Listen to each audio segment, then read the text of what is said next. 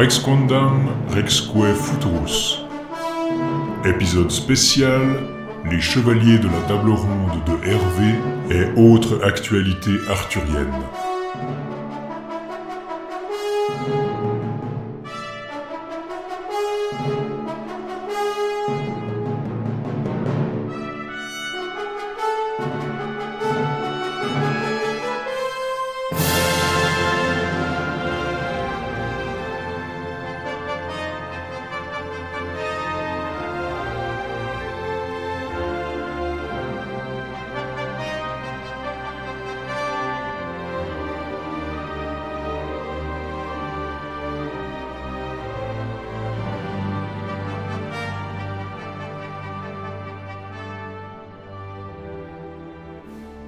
Bonjour à tous et bienvenue dans Rex Condam Rexque Futurus. Bonjour Antoine. Bonjour Laïs. Et aujourd'hui, en ce mois de juillet 2019, nous allons avoir un petit épisode spécial où on va parler de diverses choses qui sortent un peu de notre séquence de classiques arthuriens, notamment un peu l'actualité, qu'est-ce qui se passe en cette année 2019 pour la légende arthurienne.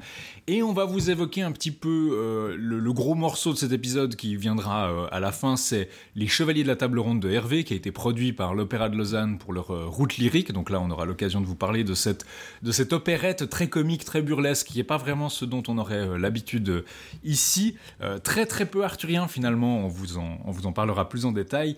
Mais on pourra parler aussi un peu du cinéma avec Hellboy qui est sorti en mai 2010, en fait en printemps 2019 un peu, un peu partout.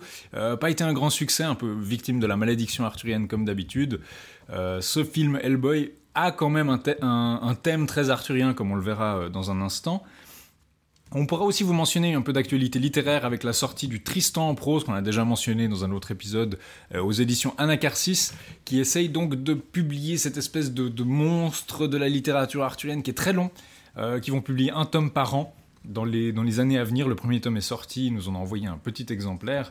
Euh, et ils ont également fait un podcast, donc en, tant que podcast arthurien, on va forcément devoir vous, vous mentionner cela. D'ailleurs, est-ce que c'est vraiment un podcast? On pourra en, en- en discuter.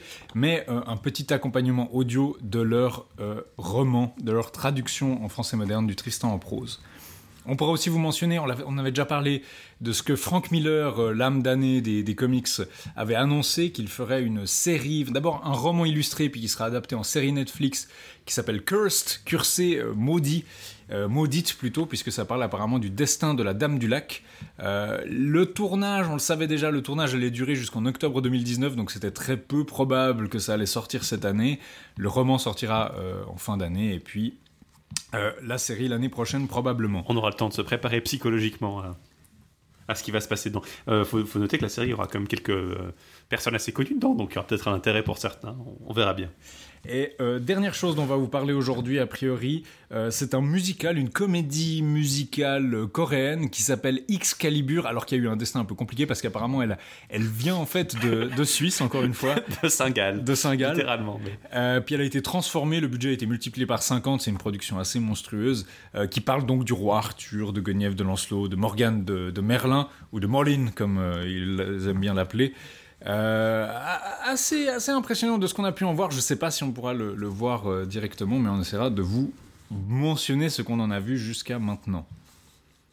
Et par quoi tu veux commencer du coup euh, On- aujourd'hui euh, pour ouvrir l'appétit de nos, nos auditeurs Je pense qu'on va d'abord commencer par Hellboy 2019, qui est une espèce de soft reboot des films de Guillermo, Guillermo del Toro, euh, d'après le héros de Mike Mignola, euh, connu pour son... C'est vraiment Hellboy, c'est vraiment connu pour une espèce, dans les BD en tout cas, pour une espèce d'ambiance surtout, pour des dessins avec ces grands aplats de noir de Mike Mignola, pour ces cette espèce de mélancolie qui traverse la série, aussi pour le côté un peu voilà euh, ésotérisme fantastique, euh, société secrète machin.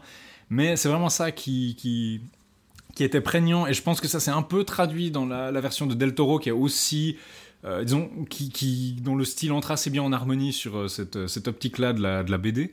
Euh, il y avait eu deux films. Le film qui est sorti ce printemps euh, simplement nommé Hellboy est un soft reboot, donc enfin en fait non c'est un reboot, c'est un redémarrage de la, de la série. C'était censé être euh, une suite au Hellboy 2 euh, de Del Toro, Malheureusement, euh, je crois qu'il pouvait pas trop le faire et donc il a pas. Puis, surtout, il voulait pas, il voulait pas que ce soit lui qui l'écrive et qui le réalise, je crois. Et là, c'était Mike Mignola qui, dès le début, devait écrire une partie du, du script en tout cas. Mhm. Puis ça avait été, ça avait pas été du coup fait avec l'implication de Del Toro et du coup Ron Perlman qui jouait euh, Qui Hellboy, jouait Hellboy a avec- refusé de faire son Del Toro parce Voilà. que pour lui c'était vraiment, euh, ça faisait partie c'était Del truc. Toro quoi. Et puis c'est vrai que les Hellboy 1 et 2 avaient une ambiance quand même très particulière qui était presque au- autant celle de, de Del Toro que celle de, de Mignola, j'ai l'impression. Mhm. dans ce qu'on a vu. Surtout le, surtout le 2, qui est mon préféré des deux, je trouve. J'adore le 2, mais effectivement, il a bon, il n'est pas, il a pas que des, euh, il a pas que des qualités, mais il, il s'en était pas trop mal sorti, j'avais trouvé euh, quand même. Et c'était un peu dommage qu'on n'ait pas eu la suite par Del Toro. Alors toi, tu as vu euh, la version 2019, qu'est-ce que tu en as pensé euh Alors, euh, la version 2019, je vais dire, je pense qu'elle est vraiment maudite parce que tout le monde, de la même manière que Ron Perlman a quitté la série, ben, c'est- un peu le destin de cette série qui est, significatif. C'est vraiment, c'était censé être une suite et donc. Bien sûr, tout le monde s'attendait à avoir une espèce de, suite et elle la comparer aux deux opus faits par Del Toro. Et la comparaison n'est pas ressortie favorablement. Je vais, je vais parler un peu de la réception par la critique. Il y a vraiment des gens qui ont dit que c'était le pire film de cette année, ce qui me semble un petit peu exagéré. Honnêtement, si c'est le pire film de cette année, c'était une très très bonne année pour le cinéma, j'ai envie de dire. Euh, mais disons, euh, c'est devenu une espèce de reboot, genre bah on peut pas avoir le truc original, on va essayer de faire notre propre truc. C'est devenu un film R-rated, donc euh, on, est, on va pouvoir faire plus de gore, plus de sang, plus de, de, de, de torture euh, visuelle, et donc on a des scènes assez, on va dire, dérangeantes visuellement de ce côté-là, même si ça n'a pas plus choqué que ça. Euh, pour le cast, on a eu David Harbour qui jouait ce- ce- cette espèce de shérif sympathique et bonhomme dans, Stranger Things, euh, qui joue Hellboy. Il a une espèce d'expression énervée et ahurie que je trouve très drôle. Alors euh, je sais pas si c'est complètement fait exprès, mais personnellement je trouve que ça marche très bien. Euh, je trouve que son jeu marche bien. Il y a des gens qui ont dit ouais c'est un adolescent angsty euh, qui fait des, des, des, des caprices et des crises de, de colère. J'ai pas été, c'est un peu vrai, mais j'ai pas trouvé que ça marchait mal. Je trouve que ça fonctionne assez bien dedans. D'un côté, c'est un peu aussi ce qu'est Hellboy par moment. euh, Le personnage en lui-même, il n'a Mhm. pas que des côtés. euh, c'est pas simplement un adulte complètement réalisé, c'est un démon quoi. Donc euh, Ouais, il il y a un côté très. Je pense que toute la dimension mélancolique est un peu passée à la trappe pour ce film, mais il reste euh, très sarcastique. Bon, ça c'est assez, assez typique.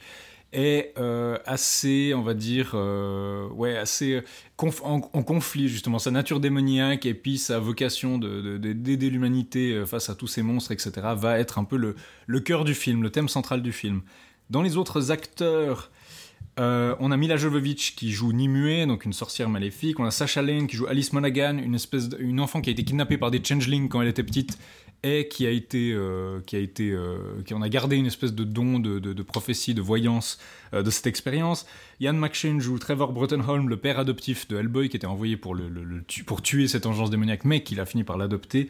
Et Daniel Day Kim joue Ben Daimo, un flic qui aime pas les monstres, donc ça, ça, fait une espèce de, côté un peu buddy, buddy comedy cop avec Hellboy, donc ils sont un duo, puis là genre Ah, tu es un monstre, j'aime pas les monstres.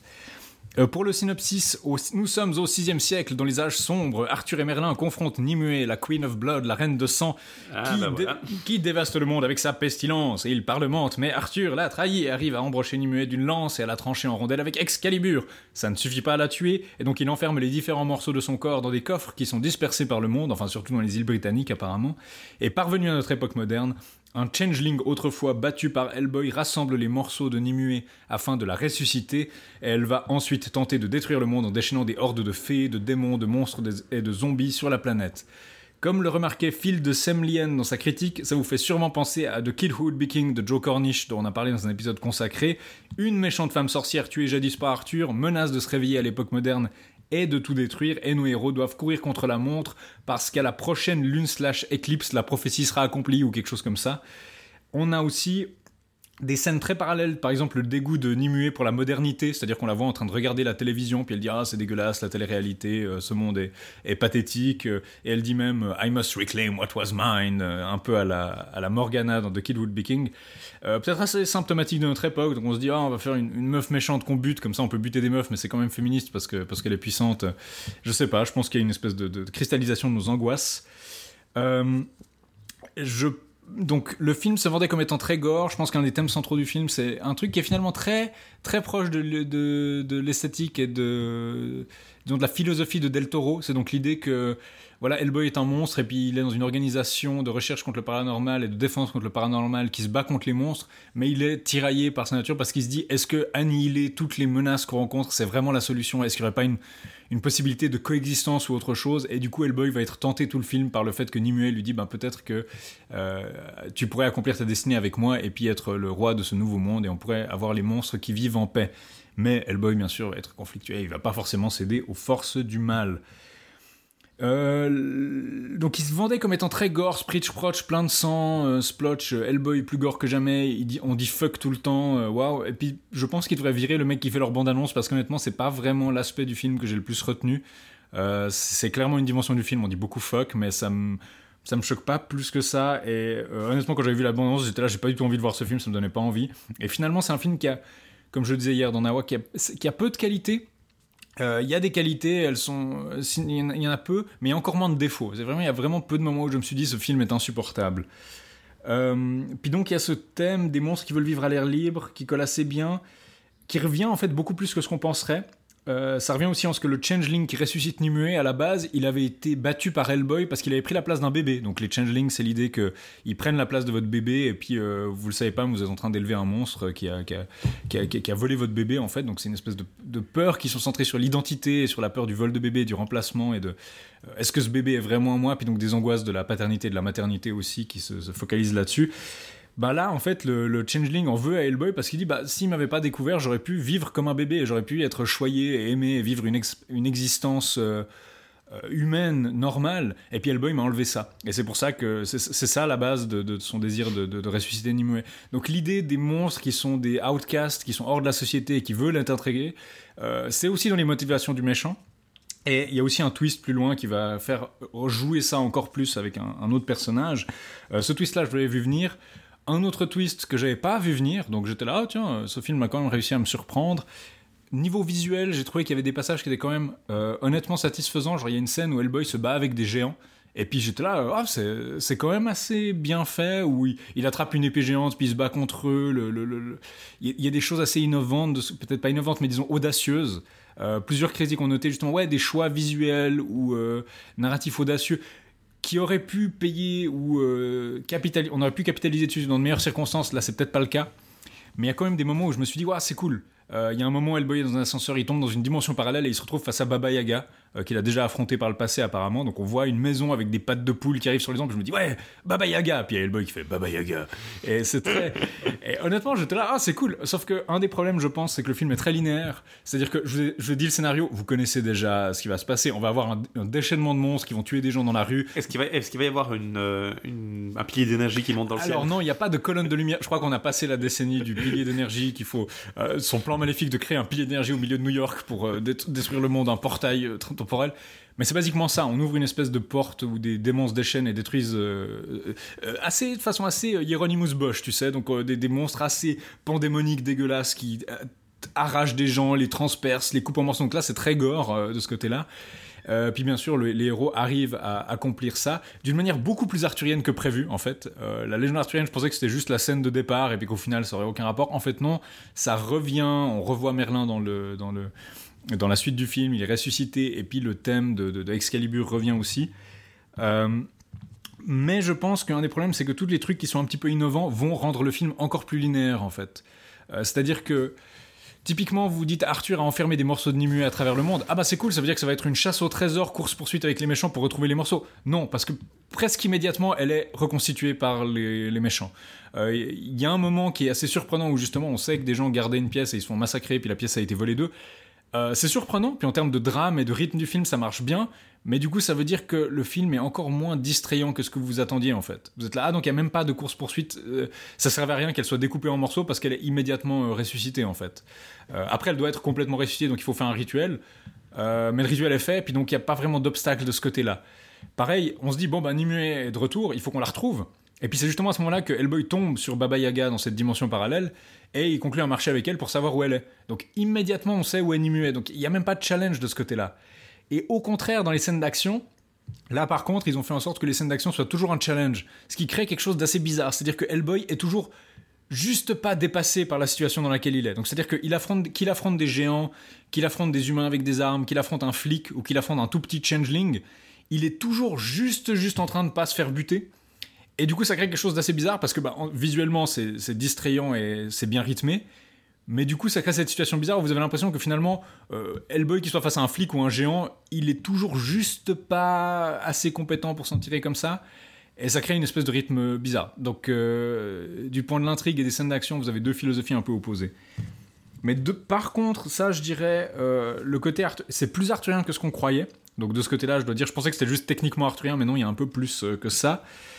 Euh, et puis, il y a une scène assez marrante où justement Merlin lui dit Tu as entendu les histoires du roi Arthur dans ton enfance Puis il dit Ouais, j'ai vu des films aussi. Et puis, euh, vous savez, c'est un, phénomène pop culture assez standard finalement. et, ça, c'est un petit, une petite soundbite qui pourra être utilisée euh, dans le futur.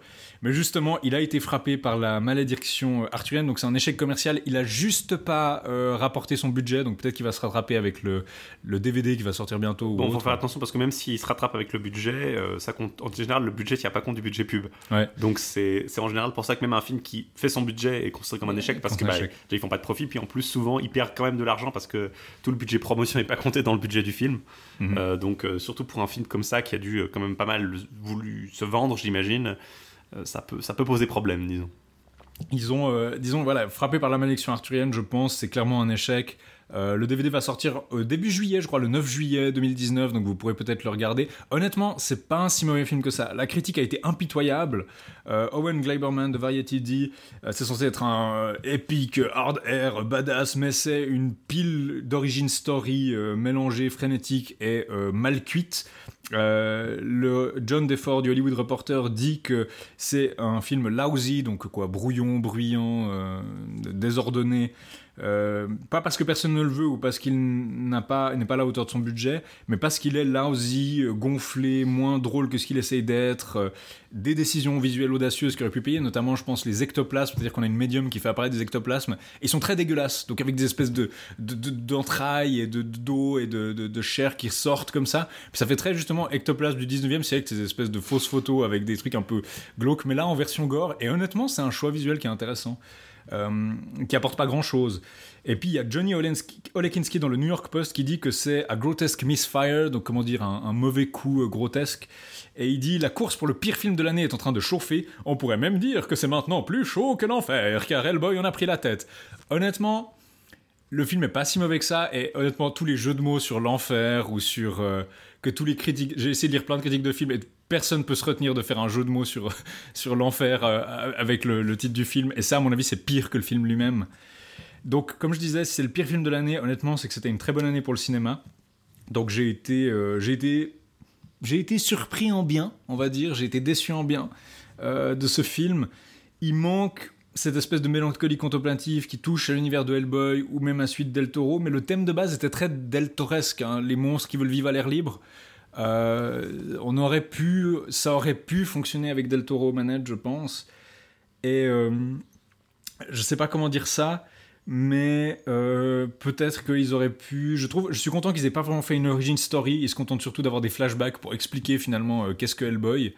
Il y a des moments un peu bizarres où justement Hellboy ne sait pas jusque dans le film que son père avait été envoyé pour le tuer, alors que bon, t'aurais pu mettre deux et deux ensemble. Enfin, c'était son job littéralement de tuer des monstres. T'aurais pu deviner. Puis il doit l'apprendre de la bouche du médium qui lui dit ton père était venu pour tuer mais il t'a adopté.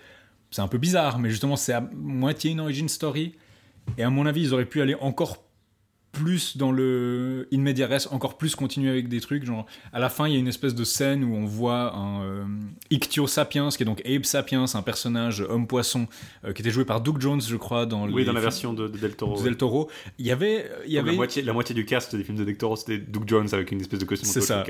C'est ça. Bah là, justement, on pensait que Doug Jones allait peut-être faire un, un, caméo, et puis alors, je crois, pas, je crois même pas que c'est lui, mais du coup, c'est un espèce de sequel bait à la fin où on voit, il trouve un tank de. de, de, c'est du bel optimisme, disons. Vu voilà, non, ça, il va pas y en avoir. Et puis il y a même une scène post-crédit où on voit Baba Yaga qui recrute, euh, je sais plus le nom ce que c'est, Korcher, c'est une espèce de figure du folklore russe qui est un, un personnage qui ne peut pas mourir, qui est une espèce de vieil homme qui ne peut pas mourir et puis qui, euh, qui, kidnappe des jeunes gens et tout. Enfin, comme tout le monde dans le folklore russe, j'ai envie de dire. Mais... Oui, ça a l'air de tracer. Euh, disons, Koshei, c'est le visiblement l'immortel ou le, le, sang mort. C'est un un antagoniste du folklore. Est-ce qu'elle est méchante du coup, Baba Yaga Elle est méchante justement. Euh, Hellboy lui a crevé un œil, puis justement elle veut obtenir son œil en échange de lui dire où est Nimue.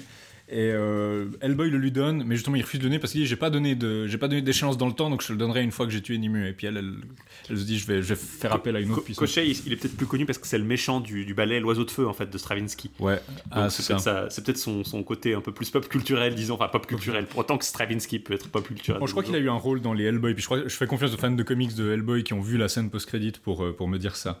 Mais donc voilà, Hellboy 2019, pas si mauvais que ça, pas si bon que ça, échec commercial. Ça, ressemble à beaucoup de ce qu'on parle quand on parle de films arthuriens, mais c'est comme ça, c'est la loi. On en reparle de la pentalogie arthurienne que Guy Ritchie était censé faire. Elle va arriver d'une minute à l'autre. Any second now. D'une minute à l'autre. Eh ben écoute, donc voilà pour Hellboy 2019, le film arthurien, même si comme euh, assez arthurien finalement, hein, comme. Euh. Assez arthurien. Il y a toute l'idée de Excalibur, de la descendance du roi Arthur qui joue un rôle là-dedans. Merlin revient un moment, Nimue. Bon voilà, c'est une méchante enchanteresse générique. Ça fait presque plus American Gods en fait avec les, le folklore russe à côté, le truc comme ça. Ça fait beaucoup penser à American Gods en fait, comme, qu'il le pitchait. Et pas que parce qu'il y a Ian McShane dedans. Euh. Ouais ouais. mais, ça, moi j'aime bien ça, cette espèce de fatrade folklore qui a la Hellboy et puis ça me gênait pas du tout. Mais le problème, c'est que justement, comme je l'ai dit, euh, tous les trucs innovants ont tendance à accélérer le film et en faire un truc encore plus linéaire que ce qu'il aurait pu être à la mm. base. Ce qui est pas mauvais en soi, mais ça fait que l'expérience dont vous sortez, c'est ouais, c'est pas une si bonne histoire que ça. Ce que j'aimais bien dans, dans le Boy 2, c'était le côté justement que les elfes et le, côté mythologique n'étaient pas du tout liés à une mythologie réelle, enfin pas directement liés à une mythologie réelle évidente. Donc c'était assez intéressant, mais là pour le coup, ça semble aller vraiment dans l'autre direction, donc c'est un choix intéressant, disons. Euh, voilà pour Hellboy 2019. Donc, euh, qu'as-tu d'autre à nous offrir, Laïs, euh, en ce beau mois de, juillet pour les fans d'actualité arthurienne? Alors, je vais commencer par vous mentionner le. On, passe du coup du côté de la littérature. On va faire un petit peu un zigzag et je vais vous parler du Tristan en prose qui a été publié aux éditions Anacar 6. c'est prévu d'être en 5 tomes, donc sur les 4 prochaines années, donc jusqu'en 2023, il y aura un tome d'à peu près 600-700 pages qui sortira chaque année. Euh, le Tristan en prose, c'est la tentative de quelqu'un qui s'est dit j'aime bien l'histoire de Tristan, mais elle est séparée du reste de la légende arthurienne, et j'ai envie que ce ne soit plus le cas. Et donc c'est basiquement l'histoire de Tristan, mais à la fin, au lieu de mourir, il rejoint la table ronde et puis il va faire la quête du Graal avec tout le monde. Et c'est basiquement une espèce de on, pourrait parler de Tristan Graal comme on a parlé de Lancelot Graal en fait. C'est vraiment une tentative d'intégrer la légende de Tristan dans le Lancelot Graal en fait, qui introduit des personnages qui vont être très importants après. Je crois que c'est le Tristan en prose qui introduit Palamède, si je, dis peut-être une ânerie, mais je crois que c'est généralement admis qu'il apparaît dans le Tristan en prose. Euh, il sera intégré après à la post-vulgate et ce sera un personnage finalement assez important, euh, qui a une postérité assez importante. Mais donc, euh, c'est l'histoire de Tristan, encore plus Lancelot Gralesque. Hein. Là, j'ai commencé à le lire, et honnêtement, c'est euh, Tristan arrive à la page 130. Hein. Euh, donc je me disais, bah ça va être, on va nous parler du père de Tristan ou du grand-père de Tristan, mais non, on commence à vous parler de la guerre entre la Cornouaille et le Lenoir. Et euh, ensuite, on vous parle de leur guerre, puis il y a le roi qui s'échappe, il est fait prisonnier, puis il y a l'autre roi qui s'est d'épouser sa femme, puis il y a un type qui arrive et qui vraiment dix, dix couches différentes de, d'histoires générationnelles, de gens qui se tuent, de fils emprisonnés, etc. Il y a un remake de l'histoire d'Oedipe, où vous avez un type abandonné à sa naissance, qui tue son père, puis qui épouse sa mère euh, sans le savoir. Vous avez des trucs, euh, un côté beaucoup plus antique. Euh, donc les gens sont des païens, mais ils adorent vraiment les dieux romains. Par exemple, il y a un temple de Diane, ils adorent Vénus, ils adorent Apollon, etc. Jusqu'à la christianisation, qui va d'ailleurs venir un peu à la histoire d'El Saint Graal aussi.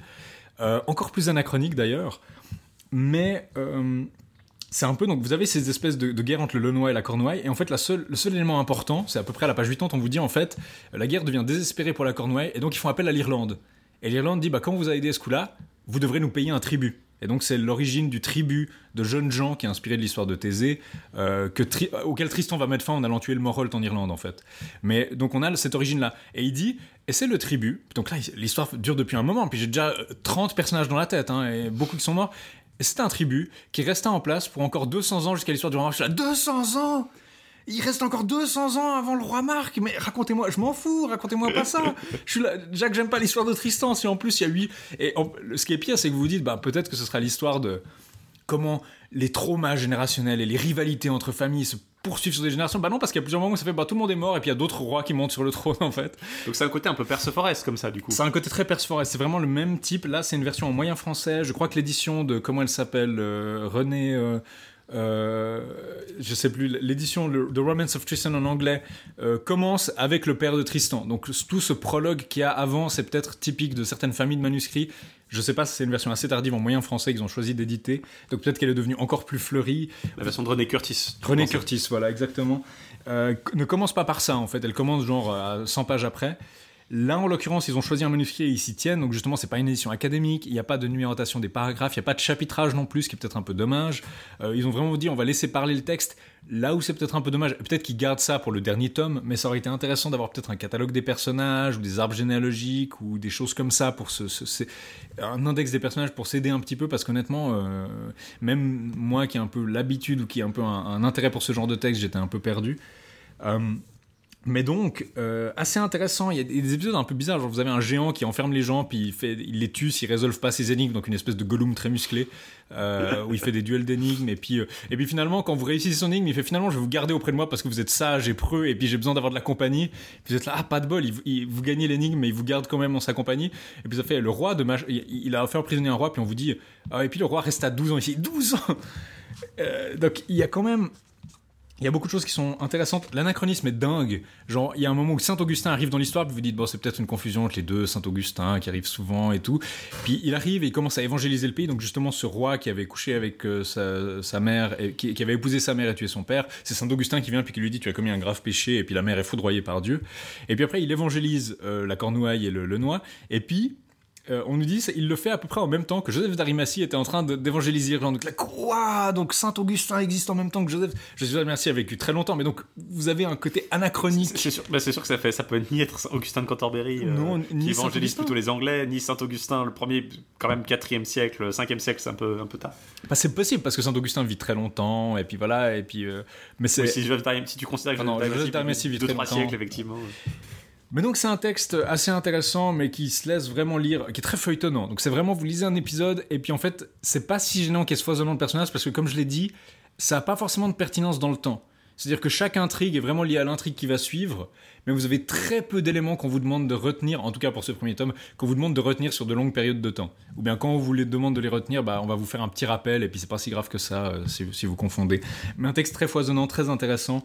Euh, ils ont vraiment mis en avant la dimension littéraire de l'œuvre, donc c'est vraiment mis en vente un peu comme un, comme un roman young adult euh, pourrait l'être, euh, donc vraiment laisser parler le texte par lui-même. Il y, a juste une introduction de Mika Bierman, et ils vont avoir d'autres écrivains qui... Euh, Mika Bierman qui a écrit, je crois, Le Blanc au début des années 2000, qui parle d'une expédition en Antarctique, c'est le seul truc que je connais de lui. ils vont avoir notamment Timothée de Fombelle qui a écrit Toby Lowness, un roman jeunesse qui été très remarqué, que j'avais beaucoup aimé à l'époque, qui va faire la préface, je crois, du prochain tome ou du troisième. Donc ça peut être très intéressant d'avoir cette espèce d'aspect euh, que pensent des écrivains actuels dessus en tant qu'objet littéraire, euh, qui est à mon avis très intéressant sur le plan de la revalorisation, parce qu'on a beaucoup d'éditions académiques, mais peut-être aussi que des éditions un peu littéraires et puis grand public comme ça, ça peut être sympa. Mais justement, Très 10-18 comme esprit en fait. Très 10-18, mais là où ma critique serait, c'est que si vous voulez faire grand public, il faut aussi faire un effort d'accessibilité qui va au-delà de juste mettre tout le texte dans un PDF et l'imprimer. quoi. Il faudrait avoir justement des tables de personnages, peut-être des cartes, peut-être euh, peut-être justement des notes qui vous expliquent un petit peu le contexte. Là, il y a très peu de notes, euh, ce qui est un choix, mais qui, à mon avis, ça rend pas l'œuvre plus accessible en fait. Ça rend pas l'œuvre plus accessible de la de, de, de, de juste. Disons, ça fait peut-être moins peur ça fait moins peur. mais je suis pas sûr que ça la rende effectivement plus accessible. Alors peut-être qu'ils gardent ça, ce serait logique qu'ils gardent ça pour le dernier volume, qu'ils disent on va, on va éditer tout le truc, puis à la fin on va faire notre. notre... Ce serait ma némésis absolue, tu veux dire non seulement des notes de fin de volume, mais en plus des notes de fin de série. Bah, c'est ce que, c'est ce, que Tolkien, c'est ce que Tolkien avait fait, tu sais, d'avoir les appendices. Oui, mais les appendices c'est pas exactement des notes, puis il met des notes de bas de page comme Tolkien, quand il a vraiment besoin d'expliquer un truc qui est pas. Euh, non, c'est vrai. Et puis il y, y, a aussi, comme l'essentiel dont tu as vraiment besoin pour comprendre Le Seigneur des Anneaux, c'est au début du livre, c'est pas à la fin. C'est les extraits sur les, les, coutumes des hobbits et puis le, résumé du. du, euh, L'histoire de la famille Brandbook, euh, là, euh, c'est ce que j'aime beaucoup avec Tolkien, où il se fout un peu de la gueule du lecteur en disant Ouais, tu voulais, vous voulez plus d'informations sur le monde? Alors je vais vous donner 8 générations de hobbits. Non, c'est pas ce qu'on voulait, 9 générations de hobbits. là, pour le coup, effectivement, ça peut-être un peu. C'est peut-être un peu le même phénomène, hein, finalement, au début, avec toutes les générations de de droite de Cornouailles avant, avant Marc. Ça, ce serait un peu ma critique. Je suis en train de le lire et j'aime beaucoup le, j'aime beaucoup le texte, en tout cas le verbe. Je, je, suis assez, assez satisfait en termes d'objet. J'ai hâte de lire. Vraiment, je vais lire toute la série avec euh, énormément d'attention. On va parler plus tard dans l'année du, Tristan en prose. Euh, donc, je, mentionnerai un peu bah, seulement le premier tome. Euh, mais c'est intéressant aussi, ils ont lancé un podcast pour accompagner euh, cette, euh, cette série, et je trouve ça aussi très intéressant en termes de, de- de valorisation du, du- purement du texte, donc de, de- qui, qui rejoint un peu l'oralité de certains de ces textes qui s'étaient perdus. Le Tristan en prose est un texte en prose, mais une des parties qui a été très commentée, c'est qu'il y a beaucoup de poèmes. Euh, Il y a beaucoup de poèmes insérés dans le texte, des vers. Donc Beaucoup, de parallèles avec Tolkien finalement. beaucoup de parallèles avec Tolkien. les, euh, les- typiquement, les énigmes du géant, bah, c'est des vers. Euh, elles sont toujours, stu- elles sont incroyablement, incroyablement tordues. Et puis c'est pas vraiment des énigmes en fait, mais voilà. Et euh, il y a des chansons d'amour, il y a des gens qui, qui, qui, qui se lancent dans des espèces de suppliques. Et euh, les éditions Anacarsis ont contracté un studio qui fait ça et qui justement fait les passages chantés. Euh, donc tous les passages en vers vont être chantés dans leur version. Enfin, tous les passages vont passer des extraits. Mais ça permet, à mon avis, une revalorisation assez intéressante du texte. Peut-être la musique n'est pas du goût de tout le monde. Mais j'ai écouté leur série. Euh, le septième épisode est sorti. Et le temps que notre épisode sorte, le huitième, qui est le dernier de cette euh, saison, devrait sortir aussi. Puis apparemment, ils vont faire un peu huit épisodes comme ça pour chacun des volumes, euh, lire quelques extraits. Euh, donc si vous voulez écouter ça, vous pouvez l'écouter en ligne. Euh, on vous mettra un lien. Je crois que c'est sur SoundCloud. Je suis même pas, je suis pas complètement sûr qu'il y ait un flux RSS. Donc comme le dit notre euh, le petit père des émissions de Radio Kawa, est-ce que c'est vraiment du, du podcast? C'est une question de, de définition. Le petit père des émissions. Je suis sûr qu'il il adorerait cette. euh, Mais euh, en tout cas, on va vous passer un petit extrait d'un de leurs épisodes euh, pour que vous écoutiez euh, ce que ça donne. Tristan se rend en Irlande et accomplit plusieurs exploits qui lui valent la reconnaissance du roi, père d'Iseut. La réconciliation est scellée et le roi lui accorde la main de sa fille pour le roi Marc. Pourtant, le roi voit en rêve les futurs malheurs de sa fille et de Tristan. Vision confirmée par les prédictions d'un sage. La reine, mère d'Iseut, confie alors un filtre à Gouvernal et Branguin.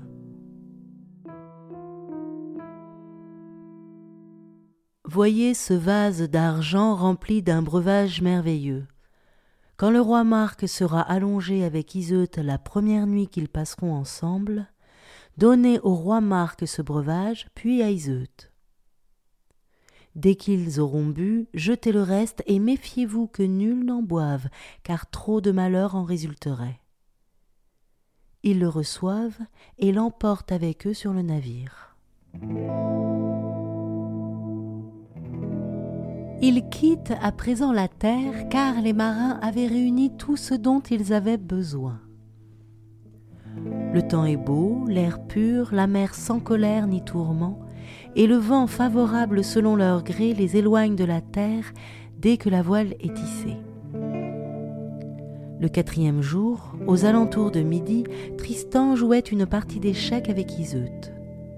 Le temps était caniculaire et Tristan n'était vêtu que d'une cotte légère en soie. Iseut portait une robe en satin vert. Tristan, qui avait chaud, demande à boire. Gouvernal et Branguin vont chercher des boissons. Gouvernal prend le vase sans se méfier et Branguin saisit la coupe en or et la porte à Tristan. Gouvernal verse le breuvage et Branguin le présente à Tristan. Et lui, qui avait chaud et qui était désireux de boire, boit à la coupe pleine et trouve le vin délicieux. Quand il a bu, il ordonne que l'on verse du vin à Iseut. Et ses ordres sont exécutés. Elle reçoit la coupe et boit.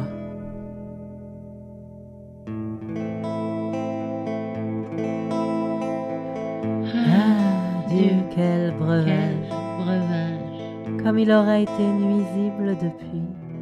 Les voilà qui ont bu, Et voilà, les voilà entrés dans la danse voilà qui jamais ne finira tant qu'ils qui auront jamais la vie au corps. Tant qu'ils auront la vie. Les voilà qui ont pénétré Les dans voilà une fausse voie où ils souffriront douleur, angoisse, tourment, Angoisse, peine, tourment, chagrin et chagrin fatigue et toute leur toute leur vie. Ah, Dieu, Ah Dieu, quelle, quelle douleur. douleur. Ils ont bu leur destruction destruction et leur et leur. C'était un petit extrait du podcast de Studio Doudou pour la mise en valeur du texte de Tristan en prose aux éditions Anacar 6. Euh, vous pouvez aller écouter les 7 et bientôt 8 épisodes maintenant et trouver Tristan, tome 1, Le filtre aux éditions Anacarsis si vous le souhaitez. On revient vous parler de quelque chose de littéraire aussi, mais un petit peu moins littéraire, euh, qui est déjà un peu plus illustré, avec la série, le livre d'abord, puis la série Cursed de Frank Miller et Tom Wheeler. Tom... Tom Wheeler, ouais. Euh, alors, c'est, on en a parlé un peu l'année passée parce que ça avait été annoncé en, mars dernier. Euh, donc, Tom Wheeler, qui, est le était le showrunner de The Cape, Six Seasons the Movie, pour les amateurs sur NBC. Il avait aussi, euh, je crois, écrit euh, d'autres petits trucs pour DreamWorks. Il, il devait bosser sur un. Je crois qu'il a bossé sur Trollhunters euh, pour DreamWorks. Il a fait euh, une partie du chapeauté, euh, de, de- donc le spin-off de Shrek. Euh, donc voilà, il a très- aussi très- écrit très le, film Lego Ninjago, euh, pour vous donner une idée. Euh, et avec Frank Miller, donc le, le monsieur, monsieur Comics Edgy, euh, donc l'auteur évidemment de, de Dark Knight euh, Strikes Again, de, euh, des grandes, de grandes œuvres comme euh, All Star, Batman and Robin, etc. etc. Euh, non, aussi Batman Year One, euh, d'autres classiques, disons, de la. De, Dark Knight Returns, euh, des, des classiques un peu plus, disons, classiques, euh, même si euh, ces temps-ci, euh, c'est moins ça, quoi. Euh, J'aime beaucoup, il y a Alan Moore qui a rapporté une conversation qu'il a eue avec Frank Miller où il disait Hé Frank, t'as pas l'impression des fois qu'on a ruiné les comics à nous deux, euh, parfois Et c'est. euh, c'est- Rétrospectivement, c'est un peu ce qui s'est passé. Ils ont été des auteurs très edgy, très dark, très sinistres et qui ont essayé de pousser le comics dans des, les BD de super-héros dans une toute autre nouvelle dimension. Le problème, c'est bien sûr que, comme d'habitude, les gens en ont tiré un peu les mauvaises leçons. Puis bah, on a eu les années 90, le Dark Age des comics. Je, je dirais jusque même Civil War, tu sais, jusque dans les années, milieu des années 2000, Ouais. l'influence se fait encore sentir. Oui, oui, bien Et sûr. après, j'ai l'impression que parce qu'il y a encore Mark Millar qui est un peu l'enfant, le- l'enfant caché de, de, de Frank, euh, de, Frank Millar et de, et de- de Alan Moore. Euh, mais après, à partir, je pense que tu peux le- la renaissance des comics actuels. Je pense que tu peux la la remettre à l'antithèse absolue de tout ça qui était Next Wave en 2007 Ouais. et maintenant les comics j'ai l'impression qu'on sous-estime l'impact que Next Wave a eu parce qu'effectivement à l'époque c'était un peu c'était un, un truc un peu culte mais pas du tout aussi euh, disons célèbre que Civil War ou que les grands moments mais euh, rétrospectivement euh, après tous ces euh, Hey, does this A stand for Europe? Dans les comics américains on a eu un, un meilleur moment. Alors là il a l'air de s'être un peu calmé quand même Frank Miller parce que sur le principe tu regardes ça tu fais oui il écrit ça avec l'auteur du chapeauté et du film Lego Ninjago tu te dis il a quand même pris une- disons une il a, il a pris une marche en arrière, disons, il, il allait se remettre sur quelque chose d'un peu plus, euh, d'un peu moins edgy que ce qu'il écrit d'habitude, plutôt que des, des- D'un peu plus adapté à un public familial, on va dire. euh. plutôt que des super-héros qui assassinent des musulmans, euh, Ouais, c'est ça. disons. Il était là, je crois que j'ai atteint mon pic, de, mon maximum de racisme, et puis je vais essayer de me diriger dans une autre direction euh, créativement. Alors du coup, il va, il va raconter l'histoire. Donc d'abord, ça va être un roman illustré, un roman young adult illustré par Frank Miller, donc, et qui va être adapté très vite en, bah, qui a dû commencer à être filmé d'ailleurs. Il, le, Euh, le tournage a déjà commencé, se poursuivra jusqu'en octobre euh, Donc 2019. euh, le, le roman sortira lui-même en octobre et le, le- la série début de l'année prochaine en 2020 et ce sera l'histoire en fait de, bah, de Nimue donc Viviane en fait euh, la, Nimue oui, c'est- un truc c'est Mallory donc qui invente Nimue euh, le nom euh, le nom complètement euh, pété ça, ça vient de là non? Je suis même plus je- complètement sûr. Ninienne. euh, Je- Enfin, c'est- il me semble que Nimue. En tant que tel, c'est une, une invention plus ou moins maloresque de ah, j'ai mal lu, mais en même temps, euh, Mallory, comme, tout le monde, 4 Dames du Lac, 5 Viviane, 3 Morgose. euh, Mallory est lui seul responsable de beaucoup de dédoublements euh, de personnages arthuriens. Vous en, vous en apercevez si vous le lisez.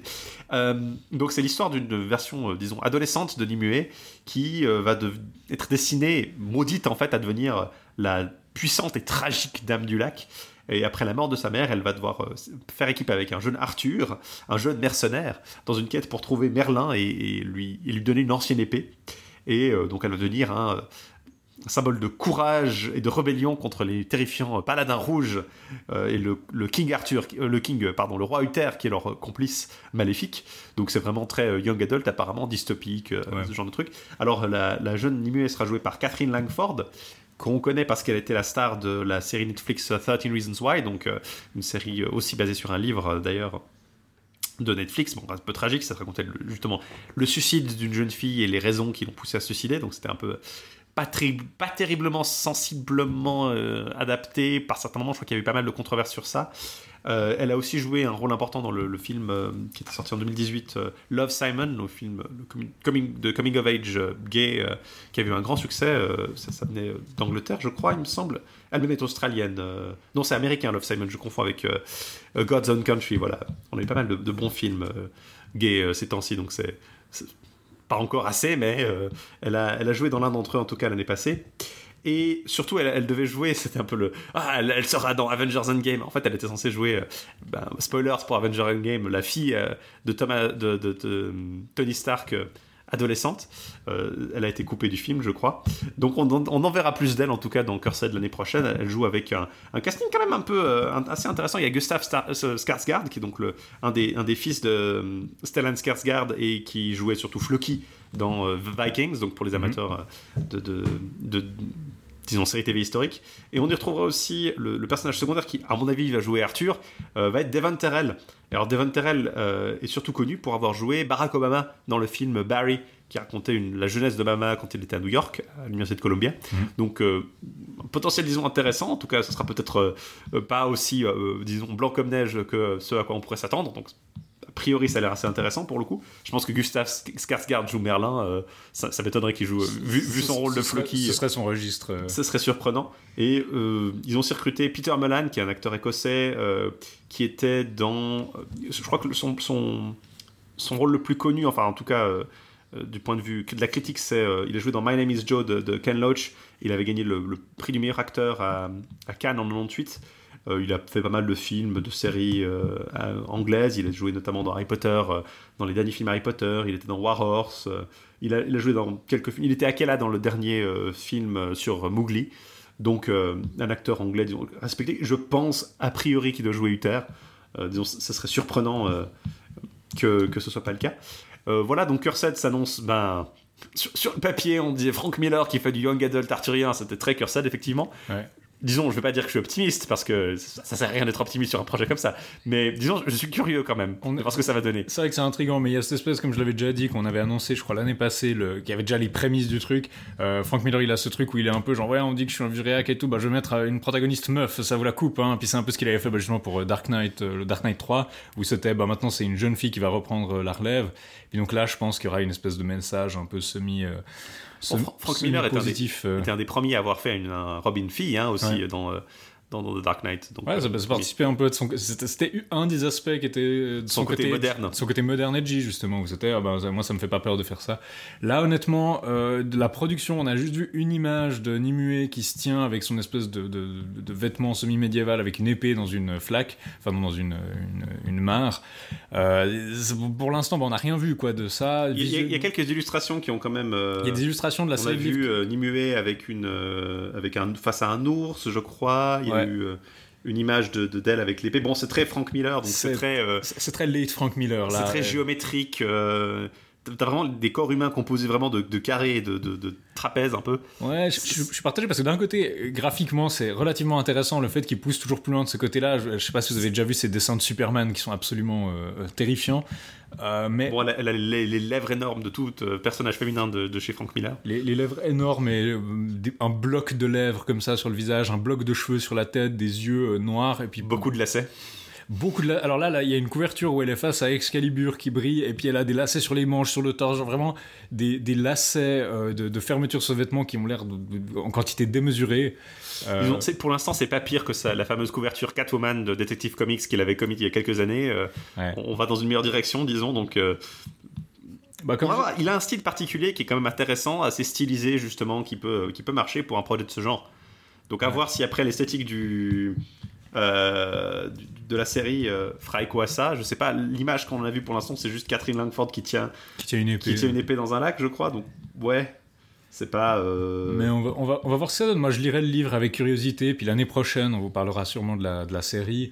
Euh, après, c'est vrai qu'elle a beaucoup de lacets même dans son costume. ouais, même dans son costume, je sais pas ce qu'il a. Il a un truc, il était là, plus de lacets.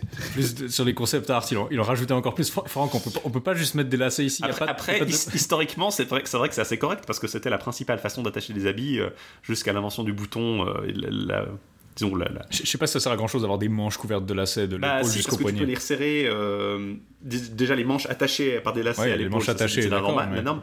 Mais je pense que, en l'occurrence, bon, il y a beaucoup de lacets c'est sur un costume. Je pense que c'est une façon de resserrer la, la- la manche si tu dois la Ouais, rendre peut-être. le vêtement portable. Pour des vêtements pour enfants, ça fait sens, disons, pour, des, pour Ouais. un adolescent ou un jeune, une jeune personne, parce que du coup, tu as besoin que d'un habit que tu peux resserrer euh, Ouais, au fil suivant la temps. taille, donc c'est moins, euh, c'est disons, moins euh, coûteux vu que le. Mais bon, euh, plutôt que de, de verser dans les, Je je suis sûr très questions de, raison. Maintenant, les, les questions de, de production textile euh, dans, à la, disons, à la- dans l'Angleterre euh, post-romaine, disons euh, qu'on va être euh, intéressé à voir ce que ça va donner, disons. comme je l'ai déjà dit, j'ai toujours de la peine à critiquer les dessins de Frank Miller parce qu'il a une. C'est proverbial, cette espèce de déclin terrible. Mais le truc, c'est que je me sentirais très mal si j'apprends demain qu'en fait il a une maladie dégénérative et puis qu'en fait c'est pas vraiment lié à ça. C'est pas juste une évolution de son style, mais en fait euh, il a vraiment un problème euh, de, de cornée ou bien un problème moteur qui fait qu'il arrive plus à dessiner comme avant. Je me sentirais très mal si, euh, si c'était le cas. Maintenant, je n'en sais rien. Donc, euh, Après, il a toujours eu ce côté un peu particulier. Maintenant, c'est vrai que ça se stylise de plus en plus. Et c'est Ouais, de plus en plus. C'est c'est euh, peut-être juste ce truc où tu, tu deviens un peu la parodie de toi-même au fil du temps quand tu pousses de plus en plus le bouchon sur, ton, sur ce qui fait ton style. Donc c'est peut-être juste un développement naturel. Mais, mais euh, je sais pas. C'est parfois, un peu, parfois ça a quand même un côté un peu inquiétant. On va voir ce que ça va donner, en tout cas, euh, à, à voir donc euh, en octobre, je crois, enfin à l'automne pour le, le- le roman. Et À puis, l'automne euh, pour le roman, l'année prochaine, printemps 2020 a priori pour la, pour la série télé. Non, la- la- franchement, la série, télé, la série télé, pour le coup, c'est le truc qui sera potentiellement le moins, euh, le moins cursé des deux, j'ai j'ai envie de dire. Parce que Ouais, la combinaison. C'est Netflix quoi. Un roman, c'est difficile de. J'ai l'impression que c'est plus facile d'écrire un roman qui va me faire. euh, me, me- me mettre mal à l'aise qu'une série, disons. Là c'est Tom Wheeler donc, euh, qui écrit. je sais pas, je connais pas bien euh, Tom Wheeler, C'est Tom Wheeler qui écrit principalement le roman, donc on verra bien sûr. Non, je, je pensais pas à ça, mais je pense, même, même si c'est Tom Wheeler qui écrit le roman, ouais, disons, on va voir ce que ça va donner, quoi. Après, franchement, c'était pas mauvais, The Cape, hein, c'était pas horrible, disons, mais euh, ouais, je, je suis pas le plus optimiste du monde sur la qualité, mais en tout cas, les acteurs qu'ils ont euh, recrutés, euh, là, je suis plus optimiste, disons. Ouais. Euh, disons, le- le- l'acteur qui joue. euh, qui, qui est censé jouer euh, Arthur, j'imagine que c'est lui. Devon Terrell était pas mal en Barack Obama. Catherine Langford est une très bonne actrice. Gustav Skarsgård qui joue euh, a priori Merlin, en- je prends les paris, disons. Euh, c'est un bon acteur aussi, donc je, disons, je suis curieux de voir ce que ça va donner. On peut dire ça comme ça. Et maintenant, pour passer de la littérature à la, à la scène, pour notre dernière transition de genre euh, de, de l'épisode, on va vous parler euh, d'abord d'une comédie musicale, enfin, de, de deux comédies musicales, mais oui. enfin une seule essentiellement. Euh, puis après, on va passer à une petite opérette. Mais alors, déjà, pour la comédie musicale, euh, de quoi s'agit-il, Laïs? De quoi s'agit-il euh, quand on parle de Excalibur? Alors de Excalibur, ce n'est pas Excalibur avec un E, ça commence avec un X suivi de Calibur. Ex- Excalibur, euh, c'est le nom d'une comédie musicale sud-coréenne qui se joue à, Séoul en ce moment, qui vient de, démarrer. Donc quand vous écoutez, je crois que le, grand début c'était le 19 juin, il y avait des scènes un peu, des avant-premières le, le 18 un petit peu avant. Juste avant, il y avait des espèces de vocalistes, des, des- des principaux acteurs qui étaient aussi semi-publics apparemment. Euh, ça vient de se lancer, c'est donc un, musical arthurien qui a pas commencé en... C'est une espèce de remaniement d'un musical, euh, comme on l'a dit, suisse, euh, dont on parlera dans un petit instant, mais il s'agit d'une espèce de production à gros budget comme... je crois que c'est BKE, la, société de production, on a le secret qui se passe en Corée du Sud, avec énormément de sets, d'acteurs, de, de, de- de moyens mis là-dedans. Vous avez de la pluie sur scène, des effets de projection, des effets de fumée. Euh, niveau mise en scène, c'est vraiment, euh, c'est un peu plus, c'est- un petit peu au-dessus de l'opéra de Lausanne, on va dire, euh, de ce côté-là. Euh, il s'agit de l'histoire, a priori, alors je, on ne sait pas exactement parce qu'il y a très peu d'infos dessus en ligne et puis ça a été modifié par rapport au musical d'avant, mais basiquement c'est l'histoire d'Arthur euh, depuis son enfance jusqu'à l'âge adulte et comment il va devoir s'affirmer pour être un roi auprès de Guenièvre, de son lieutenant Lancelot. Un de ses antagonistes sera un saxon nommé Wolfstan, donc avec un nom bien saxon et puis ils ont des peaux de loup et des, sacrifices païens. Euh, Arthur et ses compagnons sont très chrétiens, on voit une attaque de monastère par les saxons notamment qui est assez apocalyptique. Euh, et on a, euh, ça c'est assez typique apparemment des, comédies musicales coréennes, plein plusieurs acteurs qui jouent chaque rôle. Donc vous avez deux actrices, euh, deux chanteuses pour Morgane, vous avez trois chanteurs pour, pour Arthur, deux chanteurs pour Merlin. Alors je sais pas s'il y a un tournus ou si c'est plus une question de, de répartir le poids et puis de permettre que de, pouvoir tourner dans le long terme sans avoir tout le monde à disposition. Notamment dans les gens qui, je crois, jouent les, je crois que les trois jouent Arthur d'ailleurs. Vous avez Kai, euh, qui est donc son pseudonyme, qui a déjà joué dans le du théâtre musical, dans des productions coréennes de A Tale of Two Cities de Dickens, dans Les Trois Mousquetaires, dans Phantom, qui est donc une production du fantôme de l'opéra. Euh, Kim Jun-soo, qui a bossé dans des musicaux comme Mozart, euh, Elizabeth et euh, Death Note. Mozart, je sais pas si c'est Mozart l'opéra rock ou si c'est, je crois, euh, c'est possible que ce soit un remaniement de Mozart l'opéra rock ou bien c'est un autre qui est juste vaguement basé sur Amadeus.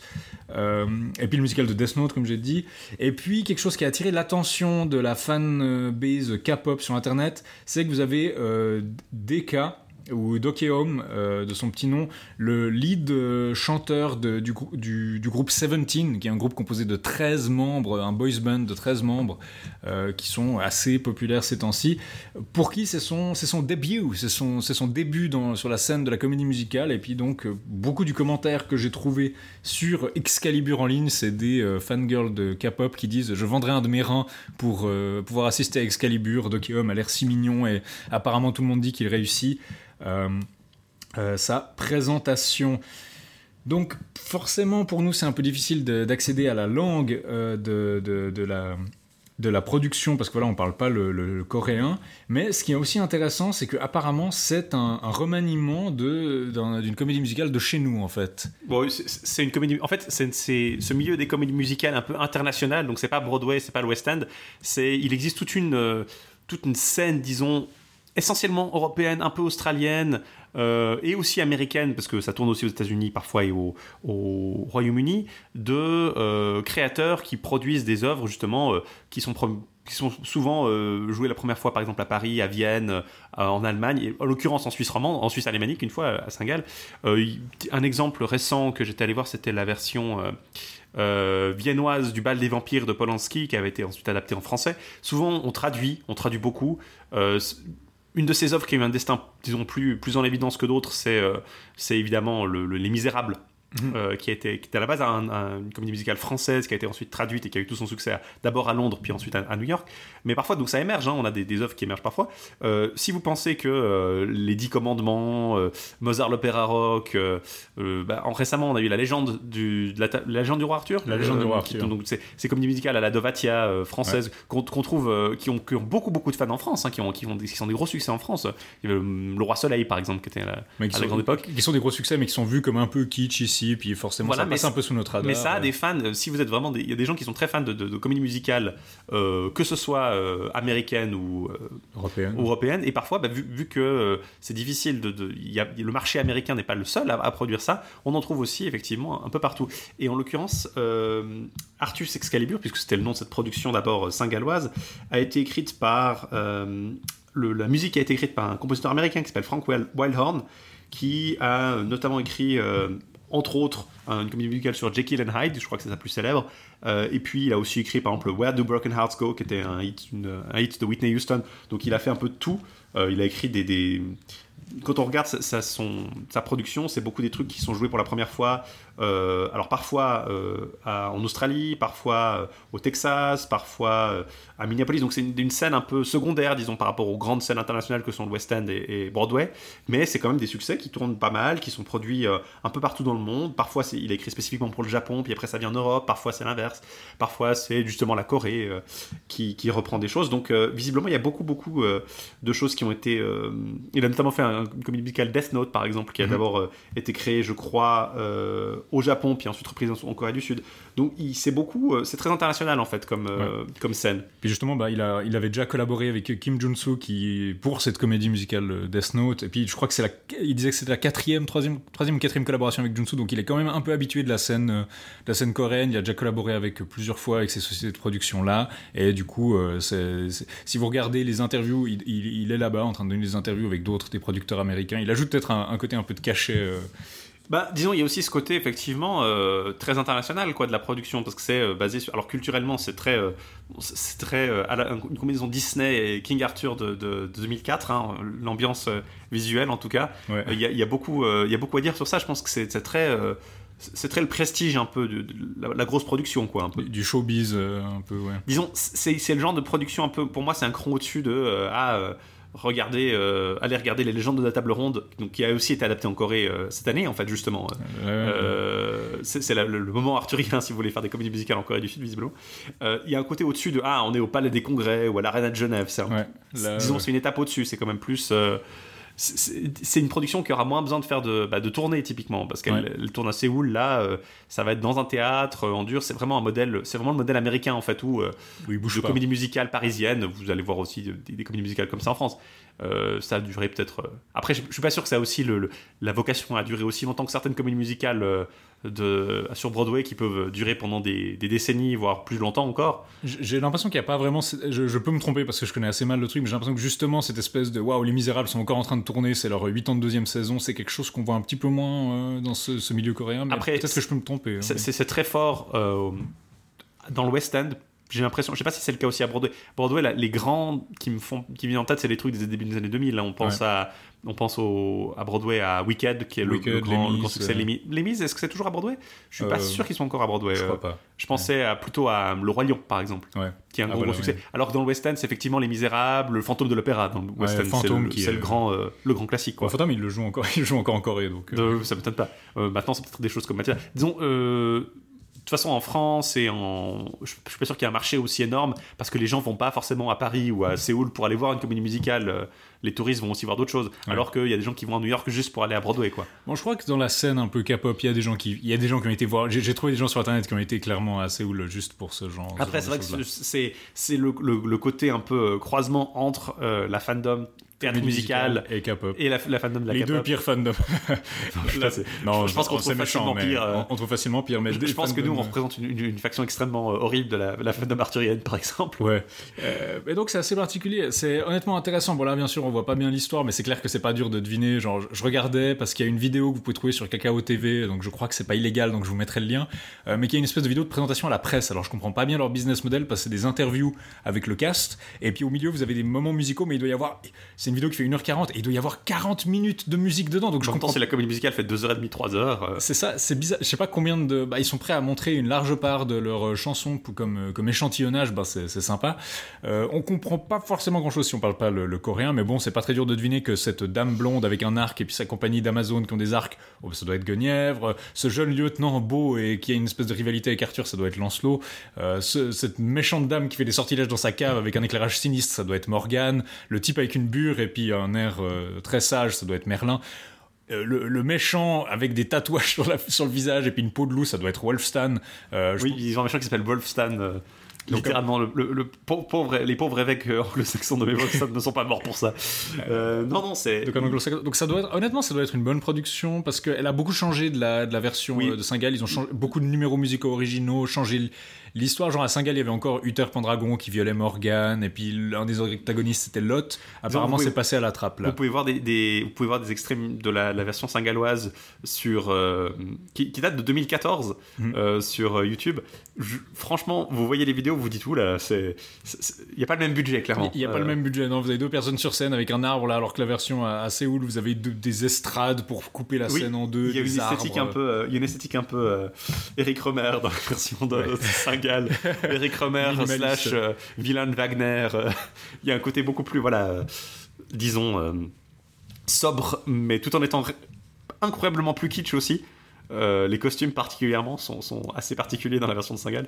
Donc là, là pour le coup, ça c'est un peu plus générique, mais euh, vraiment une. Franchement, c'est pas une mauvaise valeur de production. Tu, tu me montres ça, c'est c'est un peu générique, c'est un peu pas spécialement original, mais euh, ça marche assez bien quoi. Non, les costumes sont pas très. Justement, c'est assez générique. Donc, les, les chevaliers de la table ronde, en tout cas les personnages principaux, ont des espèces de tabliers, d'uniformes en cuir un peu mousquetaires de la BBC, ou bien justement euh, euh, Merlin dans la, la série Camelot, dont je parlais justement, qui était un peu pour moi la malédiction du, du, du, du- du- du faux médiéval, où c'était, bah, il a une chemise blanche et puis une espèce de tenue en cuir. Ça marche pas trop mal parce que typiquement ça respecte une espèce de code couleur où on voit que Lancelot est toujours en bleu-gris. Euh, Arthur, quand il est couronné, bah, il a la cape rouge avec l'hermine euh, et puis une grosse couronne en plastique. C'est assez euh, unilatéral. Les nonnes dans les monastères, bah, c'est vraiment des nonnes que vous pourriez avoir, des, nonnes contemporaines, quoi. Donc c'est peut-être un petit peu distordu. Les paysans sont habillés avec, ils ont des espèces de fourches en bois, puis ils sont habillés un peu justement paysans animés. Genre, c'est vraiment quand vous regardez un animé qui dit voilà le Moyen Âge occidental, vous avez les paysans qui sont habillés vraiment comme ça, avec des, des fichus sur la tête, en, brun, beige, gris. C'est assez univoque comme représentation. Les Saxons, bon voilà, vous imaginez comment ils sont. L'esthétique m'a fait un peu penser au- à la comédie musicale euh, Le Seigneur des Anneaux aussi, Ouais, de 2006 euh, à Toronto. la meilleure adaptation du Seigneur des Anneaux, bien sûr. La seule. La, la seule adaptation veulent. Euh, je l'ai jamais vu, mais j'espère qu'ils vont ca- capitaliser un peu sur leur marché, puis qu'ils vont sortir un DVD. Je sais pas si ça se fait, mais j'espère qu'ils vont sortir un DVD avec des sous-titres anglais, parce qu'honnêtement, je regarderai ça avec avidité. Puis vu leur fanbase, je vois la quantité de gens qui tweetent justement, euh, ah, je buterai quelqu'un pour aller voir Excalibur et puis voir Doki Home, et puis qui tweetent ça en, en indonésien, en tagalog ou en des, langues euh, d'Asie du, Sud- du Sud-Est. euh. Oui, disons, à mon avis, il y a une, il y a une influence culturelle qu'on sous-estime peut-être un peu ici, parce qu'on Mhm. se dit, ouais, euh, bon, théâtre. euh, Déjà, il y a une fandom du théâtre euh, à, l'américaine, de ce, ce- cette comédie musicale très. euh, euh, voilà, j'ai pas envie de dire commerciale, parce que c'est pas nécessairement très commercial, mais c'est souvent euh, les grosses productions comme ça qui se combinent avec la fandom K-pop qui est déjà importante en Europe, encore plus ces temps-ci, mais qui doit en plus se combiner avec une influence culturelle réelle dans la, disons, la sphère autour de, la Corée du Sud, quoi, mine de rien. Ça doit être une diffusion culturelle importante, disons. Donc je, suis assez curieux de voir effectivement ce que ça donnerait si ils, le filmaient et qu'on pouvait voir une version en DVD. Donc là, il y a une diffusion télévisée, donc c'est clairement pas au-delà de leurs moyens. Je sais juste pas si ça se fait ou si c'est possible de l'acheter ou s'ils projettent de le vendre à un public international, si ça se. si en ça tout cas, il y aura un, il y aura un cast album, à mon avis, mais bon, Ouais. c'est pas forcément ça qui va se révéler être euh, Pour nous qui, ne, qui le ne- plus simple à comprendre. qui ne parlons pas la langue. Euh, J'ai la vidéo de KKO TV, on vous mettra le lien si ça vous intéresse. Je sais pas si elle restera en ligne très longtemps d'ailleurs. Euh, puis il y a quelqu'un qui a posté un commentaire avec des timestamps, des, des chansons qui est pratique, et avec ce qui est à peu près des, des titres ou des paroles de ces chansons. Et grâce à Google Translate, j'ai à peu près une idée de ce dont elle parle. Euh, ça fait très comédie musicale, donc vous avez euh, ce monde brûlant. Cette route se déroule devant moi. Un homme avec une épée, donc très littéral. Euh, S'il est ici maintenant, qui parle donc apparemment de l'avènement du roi, donc l'épée vient d'être enlevée, puis quelqu'un dit Ah si, le, le- le roi est enfin arrivé. Euh, les péchés du père, souviens-toi de cette nuit, allez seul, À mon avis, il y a eu terre hein, dans l'affaire. hein. Y a les péchés du père, euh, c'est probablement désir, l'amour sans, bon là il y a peut-être une erreur de traduction, et puis reprise de la neige dans les yeux. Donc là, peut-être, là je suis intrigué quand même, merci Google Translate. Euh, avant de passer au chevet de la table ronde, on va peut-être vous passer justement un petit extrait de ce, de ce musical. Je propose, euh, euh, pour traduire grossièrement, Souviens-toi de cette nuit, donc qui f- met en scène le couronnement d'Arthur. 이 검이 여러분이 제게 주신 희망의 상징, 주님이 허락하신 믿음의 징표가 되게 하소서. 이제 여러분은 단 한 번도 싸워본 적이 없는 적들과 맞서게 될 것입니다. 비록 수적으로 밀리지만 우린 반드시 승리할 겁니다. 왜냐하면 우리의 힘은 군대의 크기가 아닌 여러분의 용기에서 나오기 때문이죠. 평등한 원탁 앞에 모여 우리 백세 마리 하나가 되어 정의로운 세상 만든다고. 이제 형제 또 친구 우리 한 뜻으로 모여 기억되리라. 원탁의 기사도. 항상 병을 지키고 진실을 찾겠는가 네 그러겠습니다. 법의 심판 앞에 자비와 정의를 지킬 텐가? 네 그러겠습니다. 그 앞에 맹세하라 엑스칼리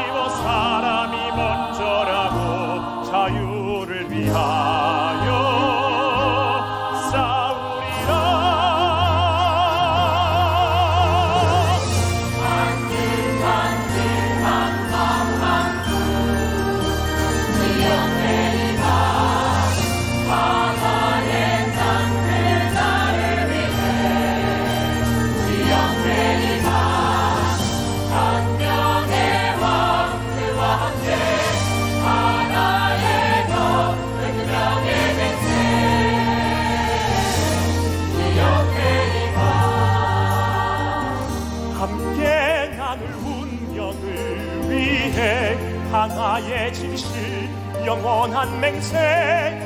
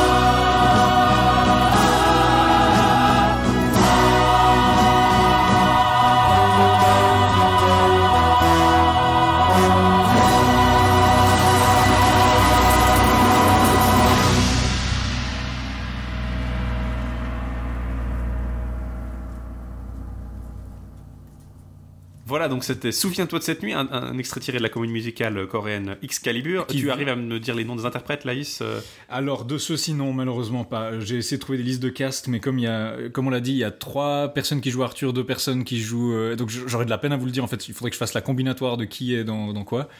Euh, Mais donc un, un cast, donc par le cast de la, la comédie musicale Excalibur euh, qui se joue à Séoul. Bah si vous êtes à Séoul, hein, à part ça, euh, Si vous on êtes a peut-être des auditeurs internationaux, des jet-setters euh, qui. Filmez-le dans votre poche et puis ramenez-le nous sous-titré s'il vous plaît. Non, c'est pas, c'est pas très gentil. non, mais si vous si vous en savez plus, par contre, si vous êtes des auditeurs. non, si vous, si vous y connaissez quelque chose, peut-être informez-nous parce qu'on on connaît pas du tout ce milieu, cette, cet univers culturel. Et puis donc si euh, on vous y sera, connaissez. on sera heureux d'avoir votre courrier. et De... Si si vous y connaissez en comédie musicale arthurienne coréenne, n'hésitez pas à entrer en contact avec nous. Voilà, alors de cette comédie musicale arthurienne, on va passer à ce qui est peut-être à ce qui est peut-être la plus ancienne comédie musicale arthurienne euh, en fait en existence techniquement, euh, sauf si on considère que le King Arthur de Purcell est déjà une comédie musicale, ce qui en étant un semi-opéra est d'une certaine façon vrai, mais euh, lisons la comédie musicale moderne trouve vraiment ses recettes, ses, ses- ses- ses origines dans ce qu'on peut appeler le light opera ou l'opérette ou l'opéra bouffe, euh, qui bah, est en fait créé plus ou moins de toutes pièces par un milieu créatif euh, français. Entre, oh, alors c'est un peu un débat sur qui est. Hervé. Hervé, on dit souvent qu'Hervé est l'inventeur de la, de la comédie musicale. Alors, Parce- c'est un peu l'opérette. Euh, Pendant longtemps, c'était un peu Offenbach euh, a inventé l'opérette. Et puis après, on s'est dit, ah, peut-être qu'en fait, non, c'est Hervé, euh, dont on va vous parler, euh, qui, qui a inventé vraiment cette, euh, cette forme-là. Maintenant, en tout cas, les deux étaient euh, rivaux, amis, collaborateurs parfois. Donc, en tout cas, c'est le même milieu qui a vraiment créé cette forme-là. Disons, ouais, euh, Hervé est un, est un compositeur donc français de la deuxième partie du 19e siècle, un rival ami de, de d'Offenbach.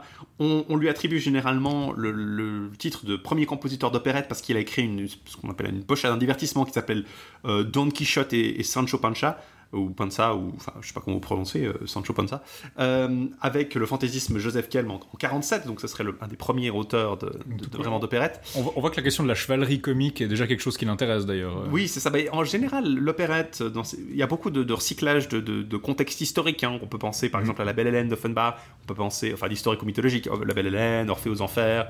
Euh, Hervé a aussi écrit un Chilpéric, par exemple, Ouais. basé sur le roi des, le roi mérovingien, Chilpéric. Euh, donc, il y a vraiment un intérêt pour disons le côté parodique ça fait écho aussi à ce qui était à la mode à l'opéra à l'époque le Ouais. grand opéra à la française du milieu du 19e siècle c'est des énormes surproductions qui sont euh, par bien des aspects en fait assez voisines de, de choses comme euh, ce qu'on peut voir avec euh, Excalibur ou euh, même des choses comme Mozart l'opéra rock ou Ouais. enfin ce genre de grosses productions avec beaucoup de moyens très Le- recherchés la volonté de, longues de su- sublimer un contexte historique et puis l'opérette par miroir, si on va prendre le contexte plus ou moins sérieux, Voilà. grave, et puis on va faire un truc grotesque. Ce qui est assez rigolo, c'est que le grand opéra, même si on en a beaucoup de traces parce que c'était culturellement assez à la, à la mode, euh, ça n'a absolument aucun intérêt. C'est très, très peu joué aujourd'hui. Euh, le, le seul qui a survécu d'une façon plus ou moins grande, c'est les, les Huguenots de Ouais. Meyerbeer, qui, est qui, qui commence à être un peu rejoué, qui est, peut-être un peu un des plus, disons, des plus beaux. Les, ceux qu'on connaît peut-être le mieux, c'est les Italiens en fait. C'est, euh, on pensait à Aida, Nabucco de Verdi par exemple. Euh, voire à des choses comme, je sais pas, euh, dans l'autre sens, disons au début du 19e siècle, les œuvres de Rossini ou de Donizetti sont peut-être un peu plus euh, euh, ou de- voisines de ça, mais le- le- l'âge d'or du grand opéra français a un peu disparu parce que bah, ces trucs étaient très sérieux, c'était très euh, dramatique, euh, c'était pas forcément très original et c'était long surtout, euh, sans Ouais. grand intérêt musical pour, pour nous de nos jours. Les opérettes ont mieux survécu comparativement, même si Hervé a été un peu obscurci par Offenbach en fait. Offenbach a, a connu un grand grand succès immédiatement déjà. Il a ouvert plein de théâtres, il était très demandé, c'était l'équivalent un peu français de, je sais pas, Gilbert et Sullivan en Angleterre. Mm. Euh, il, a eu, il a été joué tout au long du XXe siècle et il a eu quelques continua- continuateurs. On a des gens qui, euh, soit, soit en France, soit même en Allemagne ou en Autriche, quelqu'un comme Franz Lehár avec La Veuve Joyeuse par exemple, qui a eu un, un succès après lui.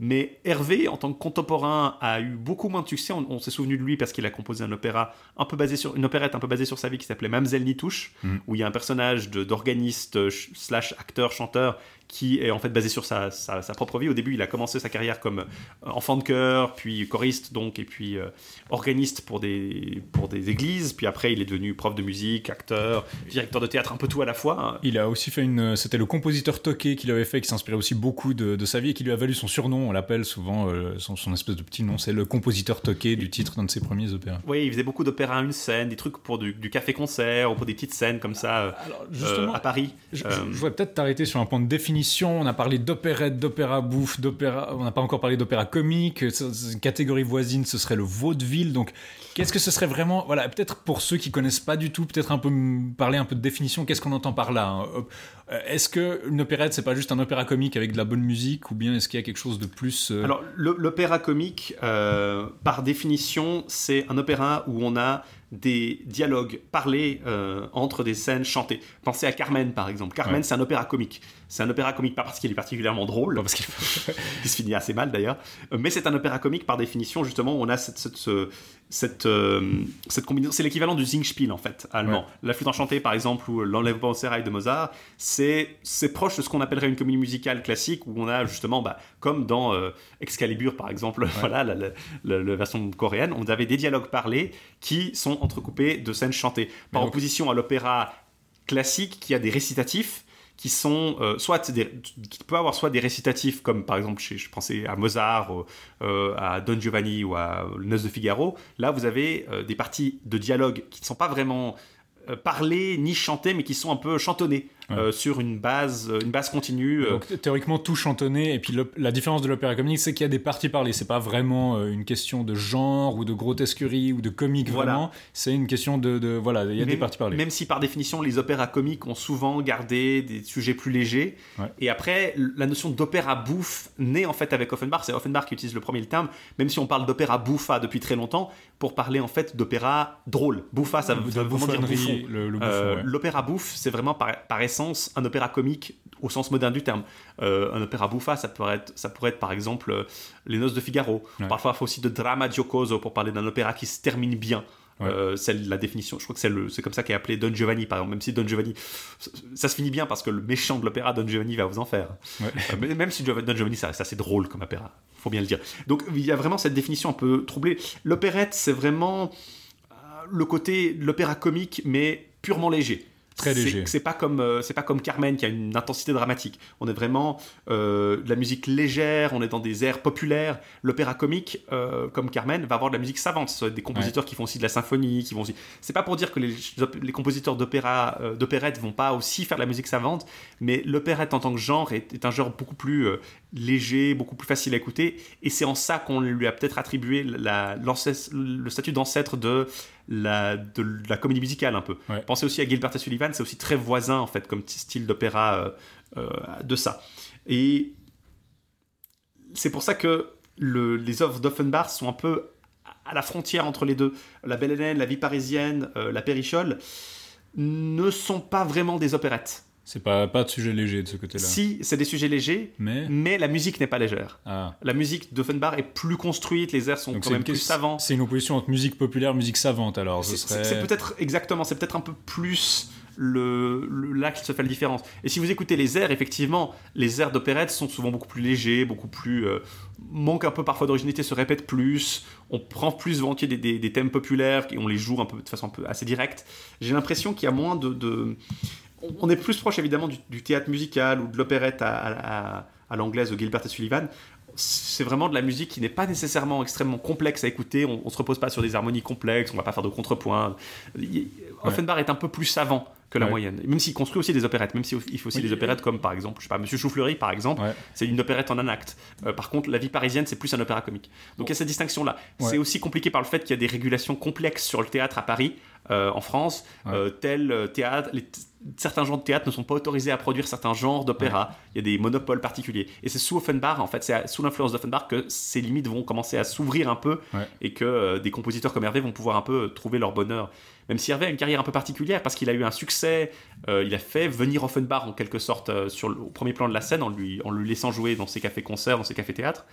Et après, en fait, euh, il y a eu une grosse parenthèse pour Hervé qui a été euh, impliqué dans une affaire de meurtre. Enfin, il a euh, été jugé et condamné pour détournement de mineurs, en fait. Et- Oui, il a, il a abusé, donc sous tout rapport, d'après si on lit le, le jugement et les témoignages, etc., il a abusé sexu- il a essayé d'abuser sexuellement, agressé sexuellement un jeune de 12 ans qu'il a fait venir chez lui, et puis l'oncle du jeune homme et le jeune homme lui-même n'ont pas eu l'air d'aimer ça, et puis il a fait, je crois quand même, il avait une peine de 3 ans de prison qu'il a pas fait entièrement, mais il a quand même fait 18 mois de prison, quoi. Voilà, il, il a, une- ça a mis une grosse parenthèse à sa carrière. Et quand il est revenu, bah, c'était Offenbach Qui était sur le devant de la scène justement, et euh, Hervé a su profiter en quelque sorte de, du conflit qu'Offenbach était, dans lequel Offenbach était rentré avec son euh, l'opéra qu'il enfin le théâtre qu'il avait fondé, les Bouffes parisiennes, et c'est comme ça qu'il a pu faire produire son premier grand, sa première grande opérette, disons en plusieurs actes, par opposer à ses petits divertissements qu'il avait fait avant, qui s'appelait justement Les Chevaliers de la Table Ronde, donc en 1866.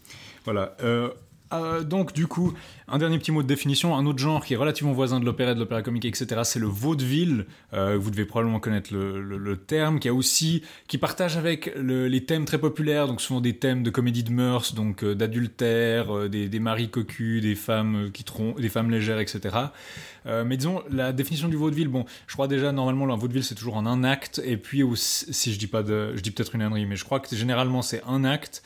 Et aussi, le vaudeville, normalement, c'est des airs populaires. Donc, théoriquement, un vaudeville, vous n'avez pas de musique originale. Après, la définition tient rarement la route, mais souvent, quand vous regardez des, vieux vaudevilles, des, livrets de vaudeville, ça vous met euh, musique de la Carmagnole. Puis donc, en fait, on n'a pas inventé une musique, on a juste pris un air, puis on a mis des nouvelles paroles dessus. Et puis, des fois, c'est terrible, ils mettent air connu. Puis donc, bah, bonne chance pour retrouver. euh, Des fois, vous pouvez retrouver la, musique si vous connaissez un peu la. La, rythmique, vous remarquez, ah bah oui, c'est cette euh, chanson-là. Mais c'est un peu ça la différence. Mais, mais ils sont tous assez voisins.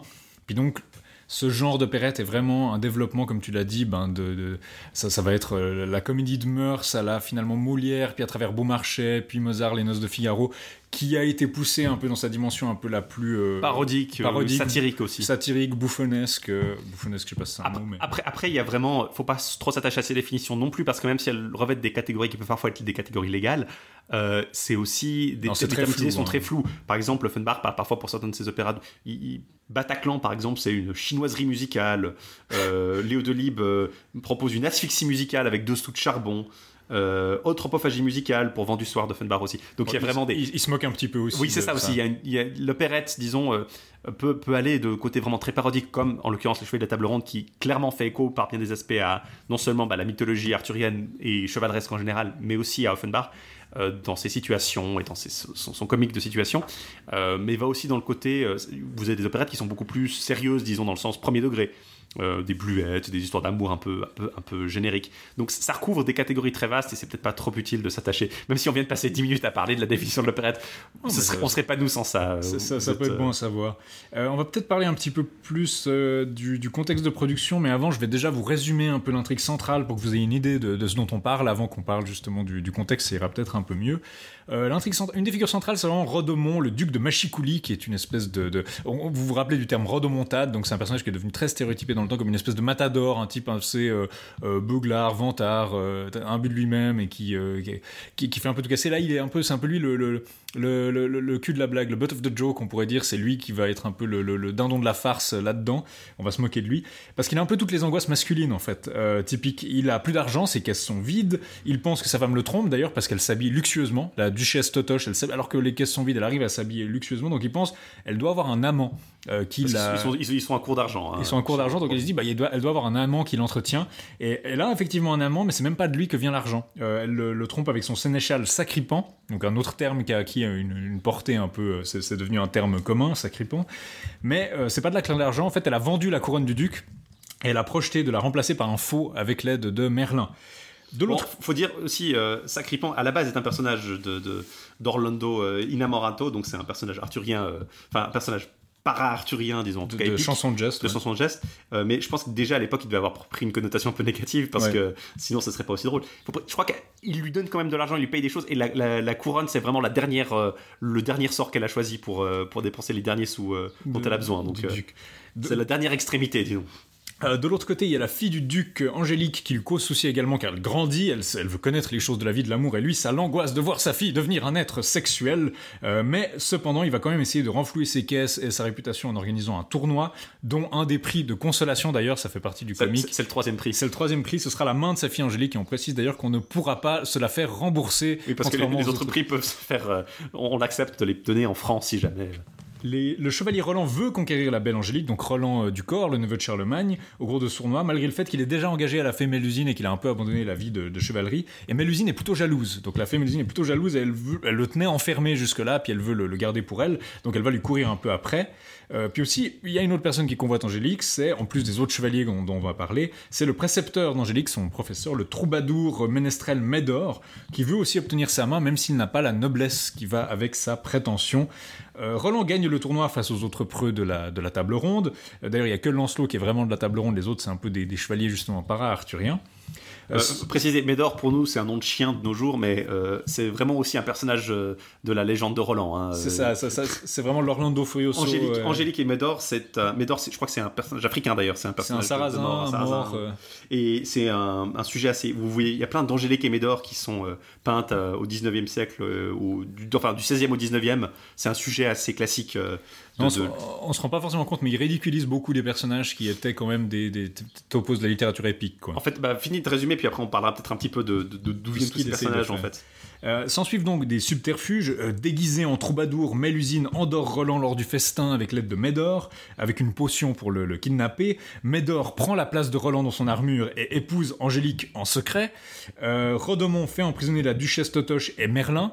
Il y a un peu leur plan qui est à moitié découvert, parce qu'il croit que, comme il a vu Totoche et Merlin comploter ensemble, il croit que c'est Merlin l'amant de Totoche, alors qu'en fait non, c'est Sacripant. Tout le monde s'enfuit un peu dans tous les sens, s'ensuit ensuite le, dernier acte après le, mariage, euh, des quiproquos qui sont un peu un, ressort comique assez courant de ce type de, de- d'opérette. Tout le monde se précipite au château de Mélusine, où elle a enchanté les chevaliers de la table ronde qui étaient partis à la recherche de Roland, donc ils sont dans une espèce de palais des délices euh, sous les charmes de Mélusine. Rodomont est de plus en plus paranoïaque, il croit donc bien sûr que Merlin est l'amant de sa femme, mais aussi que Sacripant a épousé sa fille, parce qu'il a disparu à peu près au moment où, euh, euh, le supposé Roland a disparu, puis qu'on se rend compte qu'en fait c'était pas Roland dans l'armure. Euh, donc c'est le ressort comique, des gens qui discutent de tout ça en croyant une situation. Les, gens qui discutent ensemble pensent pas à la même situation, mais du coup ça crée la situation un peu comique parce qu'ils parlent pas de la même chose. De même, Angélique commence à réaliser que c'était peut-être pas Roland, et elle se met, qui était là lors de sa nuit de noces, et donc elle se met à la recherche de qui est-ce qu'elle a vraiment épousé. Euh, parce que Roland notamment n'a pas de souvenir de la nuit de donc elle commence à avoir des soupçons. Finalement, tout est bien qui finit bien. Rodomont abandonne sa couronne à Sacripant, qui peut donc régner avec Totoche. Euh, il abandonne aussi euh, Totoche à Sacripant. Le mariage de Médor et Angélique est confirmé, et Roland finalement se résigne à revenir avec Mélusine. Donc tous les couples sont reformés, et puis on chante et on danse, et c'est la fin de la pièce. Euh, Il y, a, il y a- il y a un côté vraiment très. euh, donc, vous le voyez, euh, c'est techniquement arthurien parce que t'en as pas beaucoup parlé, mais il y a des personnages arthuriens dedans. Euh, Il y a donc Merlin. euh, qui est dans la version qu'on a vue est est appelé Merlin 2 mais je crois qu'il s'appelle pas Merlin 2 à la, à la base C'est Merlin, le fils de son père. C'est vraiment le Oui, mais-. Il s'appelle pas Merlin 2, mais c'est Merlin Junior, quoi. C'est le fils du Merlin je sais d'origine. pas justement parce qu'à l'origine la blague c'est que son père est malin donc Non, c'est. Merlin, le fils de Merlin. le fils et successeur de son père mais est-ce qu'il est, est fils et successeur du démon parce qu'il y a la blague sur son père est malin je sais pas Non. la version française, la version qu'on a, il y a deux versions en fait que vous pouvez euh, voir, donc euh, on vous en parlera. Mais j'ai l'impression que la version originale est, est plus ambiguë alors que la version euh, lausannoise qu'on a vue, euh, mais dit clairement c'est Merlin 2. Euh, par contre, la, la chose sur le, la plus intéressante, c'est justement pas ces personnages arthuriens. On retrouve effectivement donc Lancelot qui apparaît brièvement. On retrouve Ogier le danois. Et avec Merlin, c'est les, les seuls personnages arthuriens en fait. Alors, Ogier est même pas tant arthurien que ça, parce que souvent il est lié à, plutôt lié à Roland, non?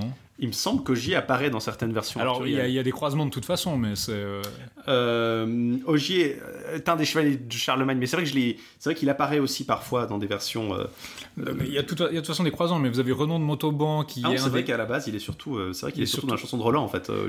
Mais c'est vrai qu'il y, a des- il y a des croisements de toute façon, mais Renaud de Montauban, par exemple, c'est aussi la geste de Charlemagne, donc il fait partie des quatre fils Simon qui sont dans une espèce de famille de, de rebelles contre Charlemagne.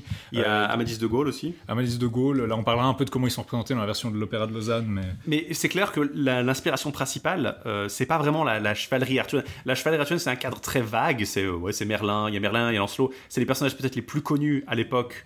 euh, les personnages arthuriens les plus connus au 19e siècle, parce qu'il faut Mhm. pas oublier qu'au 19e siècle, la, la matière de Bretagne n'est pas aussi connue, il n'y a, pas aussi- il y a pas encore eu d'état d'édition, de, de, de, de reprise du, de- des légendes arthuriennes, c'est pas extrêmement euh, célèbre encore.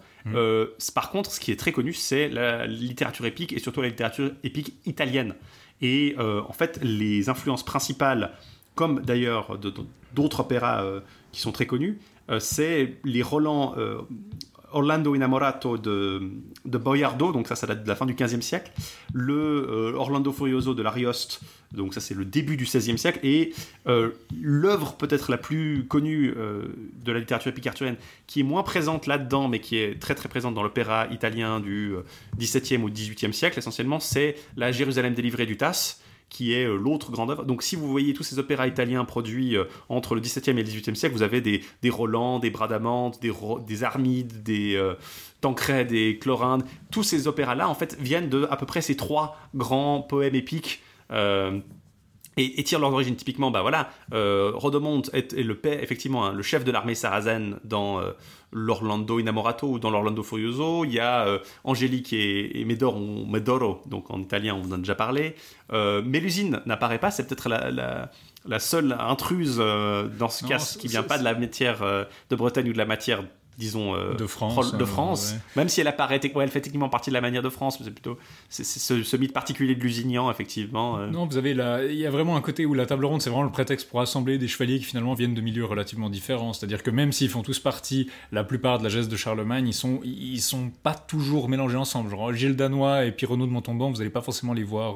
et Amadis de Gaulle est aussi un peu Amadis de Gaulle est à part, c'était une. Mais c'est tous des romances en fait, qui ont eu un succès, comme tu l'as dit, assez tardif. Donc vous avez ces textes italiens, mais Amadis de Gaulle, c'est aussi quelque chose qui a eu du succès en Espagne. Mais en fait, c'est pour ça que ça peut paraître bizarre de voir ces, ces figures qui sont aujourd'hui pour nous un peu oubliées. Mais en fait, c'est les figures épiques, euh, para-arthuriennes et, et épiques qui ont le mieux survécu au Moyen-Âge parce qu'elles ont été en fait reprises.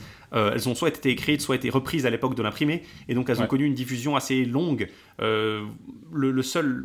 Le seul qui a un peu survécu, c'est du côté d'Arthur, c'est c'est vraiment la, ver- le versant anglais d'Arthur, parce qu'en Ouais. Angleterre, il y a eu Mallory qui a été très vite imprimé, mais même là, il n'a pas connu une longévité aussi longue que les figures issues de, du- de- de- des œuvres du Tasse, de, de l'Arioste, de, de Boiardo, parce que il n'a pas connu cette diffusion aussi, aussi forte. Bah, typiquement, on avait dit qu'un des premiers, le- je crois le premier opéra de, de, de Hervé, c'était sur euh, Don Quichotte. Don Quichotte, il lit notamment, je crois, Amadis de Gaulle. C'est le genre de choses que Don Quichotte lit Mhm. euh, dans le, la version originale. Donc quelqu'un qui est, Don Quichotte, ce personnage qui a la tête pleine d'histoires de chevalerie, justement, puis de cet idéal chevaleresque, il le tient de ce genre de livre-là, en fait. plus que de, de plus matière que de- euh, arthurienne à proprement parler. Euh, quoi. Chrétien de Troyes et compagnie, bon, c'est un peu tombé en, en désuet. Et c'est pas un hasard si euh, la- une- une des- un des premiers vraiment à exploiter la matière de Bretagne de façon plutôt sérieuse, c'est Wagner. Parce que, au contraire des textes français qui ont été édités relativement tard, fin du XXe siècle, un peu en réaction à la, la renaissance arthurienne anglaise aussi, j'ai l'impression. euh, Mallory, lui, euh, reprend les- les- la matière de Bretagne un peu euh, de, de ses prédécesseurs et il est lui-même repris au XIXe siècle par, par Tennyson. Et un peu après, en réaction à ça, on a les grandes œuvres, euh, que ce soit en Angleterre ou en France, on réédite les manuscrits de la British Library et de la, BNF. Et là, on commence à faire des versions un peu plus larges, on commence à s'intéresser à Chrétien, on, on s'intéresse plus à Tristan aussi. Euh, alors que chez les Allemands, bah, bah, la première édition de, de Parsifal, c'est qu'en 1832, 18 dans les années 1830. Euh, paradoxalement, le fait qu'il Parce que Parsifal, on l'a dit, c'était un succès monstrueux, puis il y avait tellement de manuscrits que, que c'était une œuvre qui était juste incontournable pour la littérature médiévale allemande. Alors que, paradoxalement, comme la littérature médiévale française, c'est beaucoup plus. euh, vous avez beaucoup plus de quoi piocher dedans. euh, les trucs arthuriens sont, ont pas toujours été vus d'un œil très favorable. Et même si on commence voilà, à les éditer au 19e siècle aussi, c'est peut-être un peu après, effectivement. Donc ça explique un peu ce statut, euh, ce, mélange un peu bizarre, qui nous paraît très bizarre aujourd'hui, mais qui fait sens en fait à l'époque, surtout dans un contexte parodique. Mais le cheval de la table ronde, effectivement, c'est plus une notion qui peut se fixer justement sur un- une matière largement tirée de récits qui ne sont pas eux-mêmes arthuriens en fait, en l'occurrence. Il y a aussi un petit côté cocorico, c'est-à-dire que Mélusine remplit la fonction qu'une Niniane ou une Nimue ou une Morgane comme enchanteresse antagoniste pourrait remplir, euh, qui kidnappe des chevaliers pour les maintenir dans sa prison. Sauf que bah on la, on la cocorico un petit peu, on la francise un peu, puis du coup ça devient Mélusine. Puis le fait d'avoir des héros qui sont beaucoup plus rattachés à la France, c'est peut-être aussi ce côté-là quand on commence à éditer les chansons de Jess. Oui, effectivement, il y a un lien beaucoup plus. euh, ça, a côté un peu nationaliste de voir des héros comme euh, Amadis ou Renaud. C'est pas des noms très. euh, c'est effectivement pas des, noms qu'on s'attend à voir dans la matière de, de, Bretagne habituellement. Peut-être aussi à, préciser vraiment ce côté euh, ah, justement de de, de- le fait de s'inspirer plus de ces, ces légendes, ça se traduit aussi par une espèce de gloubi-boulga médiéval. Euh, Ouais. En tout cas, dans la version française, euh, de, de- donc la version euh, originale, euh, typiquement, les chevaliers jurent par Saint Dunstan. Ouais. Saint Dunstan, c'est un saint, un saint anglo-saxon, enfin un saint anglais du, du Xe siècle. C'est un archevêque de Canterbury, c'est un, un saint assez connu avant, qui était, qui était une- un peu la, la star des saints anglais, à part avec, disons, Cuthbert, qui était l'autre grand saint anglais pour le nord. Lui, c'était le saint au sud, avant Thomas Becket. Et Saint Dunstan, au 19e siècle, quelqu'un qui fait, qui fait jurer des chevaliers par Saint Dunstan, je mets ma main à couper que c'est quelqu'un qui a lu Ivanhoe, dans lequel les Saxons d'Ivanhoe jurent tout le temps par Saint Dunstan. Parce que Alors, c'est le saint euh, saxon du 10e, 11e siècle par excellence. À mon avis, c'est purement quelqu'un qui a dit tiens, les chevaliers euh, de, de chez, Ivan- de chez Walter Scott jurent par Saint Dunstan, donc mes chevaliers vont jurer par Saint Dunstan. C'est- un fait. Il n'y a pas beaucoup de sens autrement que ces chevaliers français euh, jurent par ce saint anglo-saxon. Ça, étonnant, me, ouais. ça, ça se traduit aussi par une, un calque de mort, disons, médiévalisante, qu'on tire pas seulement de la matière de Bretagne, et pas seulement des, des- de la matière de France, mais aussi de, la littérature de l'époque. Euh, On va parler peut-être un peu de la production, parce que si vous pensiez échapper au récapitulatif des manuscrits, parce que c'est quelque chose du 19e siècle, eh bien, tro- détrompez-vous, parce qu'il y a plusieurs versions. Il est écrit et produit, tu l'as dit, pour la première fois en 1866. Euh, Vous pouvez trouver des paroles et musiques des chansons de 1867. Euh, généralement, c'est ça un peu le, problème, c'est qu'on a, là en l'occurrence, on a un carnet, on va en parler, il y a un travail de restauration à faire, parce que là, on a un carnet, on a le- la partition de, l'opéra qui est généralement plus lourde à lire et plus difficile à, plus volumineuse, on va dire. Et puis souvent, ce qu'on a à la place, c'est euh, des versions pour chant et piano. Euh, donc des versions, on va vous mettre la partition un peu streamlinée, vraiment le, le fichier MIDI de la, de la mélodie. En fait, vous avez un peu les, les os de la mélodie pour le piano, euh, qui sont plus faciles à jouer, à reproduire. Et puis c'est plus facile quand vous voyez ça, de dire ah voilà, euh, de voir ce que vous avez sous les yeux. Euh, c'est ce qu'on a pour 1167 sur Gallica, si vous voulez le voir. Il y a aussi un catalogue des morceaux incomplets euh, de la même année. Et ça a été révisé en 1872, 1872, toujours sur Gallica, vous avez quelques chansons. Mais donc là, vous avez pas, euh, j'ai pas trouvé le livret original, j'ai juste les, vous avez les chansons, donc euh, bah, ça vous donne déjà beaucoup de l'intrigue, mais vous allez pas forcément voir ce qu'il y a entre deux les dialogues, et ça, c'est un peu, il y a un travail de, comment dire, de révision à faire. Et en l'occurrence, ceux qui l'ont fait, c'est le Palazzetto Bruzzane, qui sont en fait un centre euh, qui se concentre sur la question de la musique romantique française et qui s'occupe surtout du, on va dire, du long 19e siècle Une, une français. définition large de musique romantique, parce qu'ils Ouais. commencent en 1780 et ils finissent en, en 1920. en 1920. Donc c'est vraiment la musique, effectivement. euh, Le long 19e, quoi. Effectivement, mais il y a la musique euh, à partir de l'époque de la Révolution, à la fin de la, du XVIIIe siècle et euh, jusqu'à la. On peut, on peut voir une certaine continuité, donc c'est pas un choix absurde. Ils sont basés à Venise en fait, Ouais. Euh, et ils- du coup le- le- l'œuvre, hein, on va vous parler. Il y a une version qui a été filmée à au théâtre de la Fenice à Venise, qui est, qui est disponible en ligne. Et ils ont produit effectivement en, 10 en 2015 avec la compagnie Les Brigands. Donc euh, la compagnie Les Brigands, c'est une compagnie d'opérette, d'opéra comique, d'opéra bouffe française qui fait des productions, parfois d'ouvrages un peu oubliés.